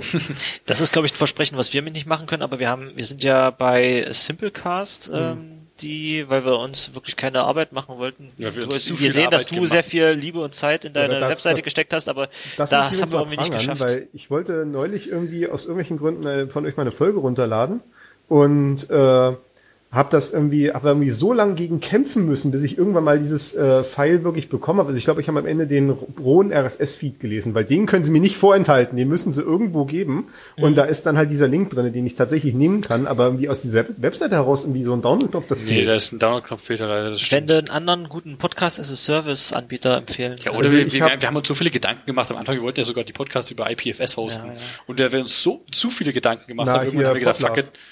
It. Astro hat so ein Projekt. Ja, ja, über- ja, hier, aber- hier, äh, Das macht. Ne, hier, wie hieß denn das? Bitlove. Bit- Bitlove, genau.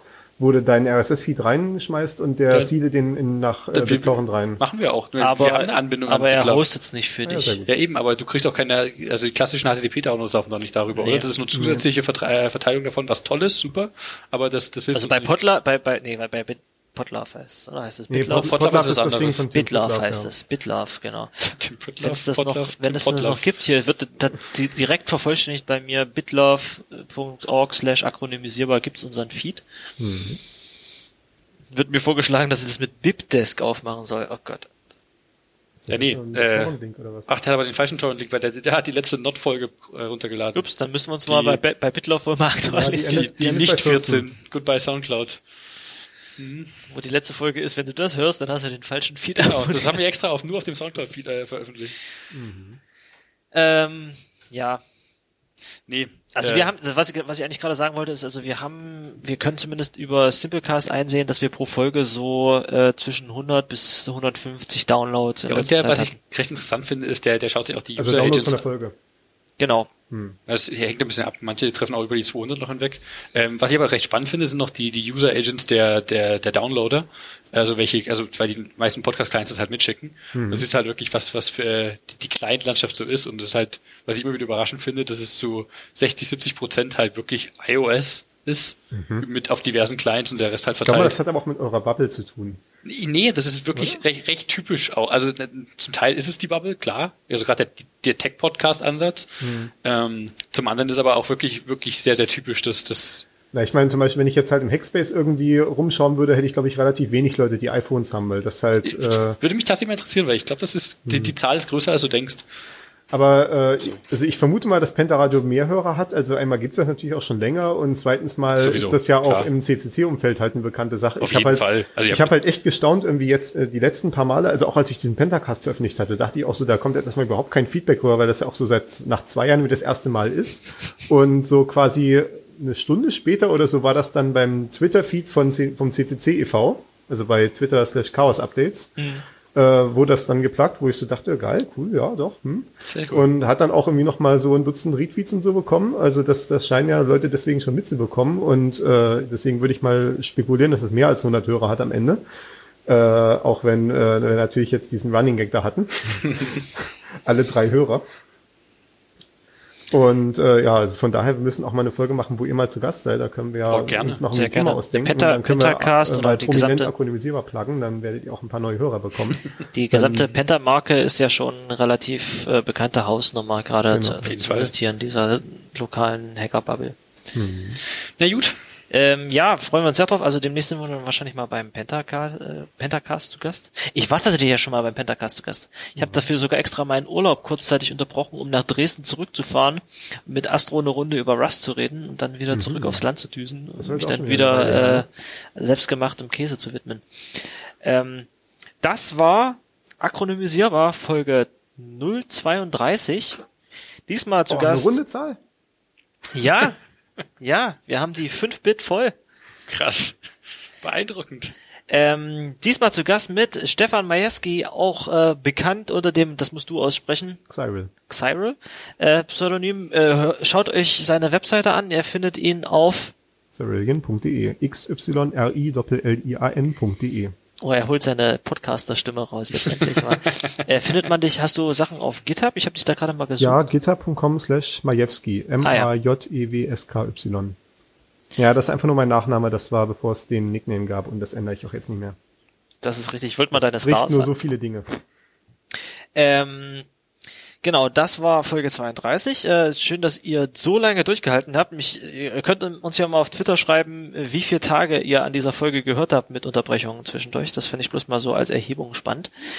Und äh, wenn ihr jetzt noch weiter Lust auf Podcast hören kommt, in eurem Podcatcher kommt bestimmt gleich die nächste komplett unabhängig von hier produzierte Sendung in drei.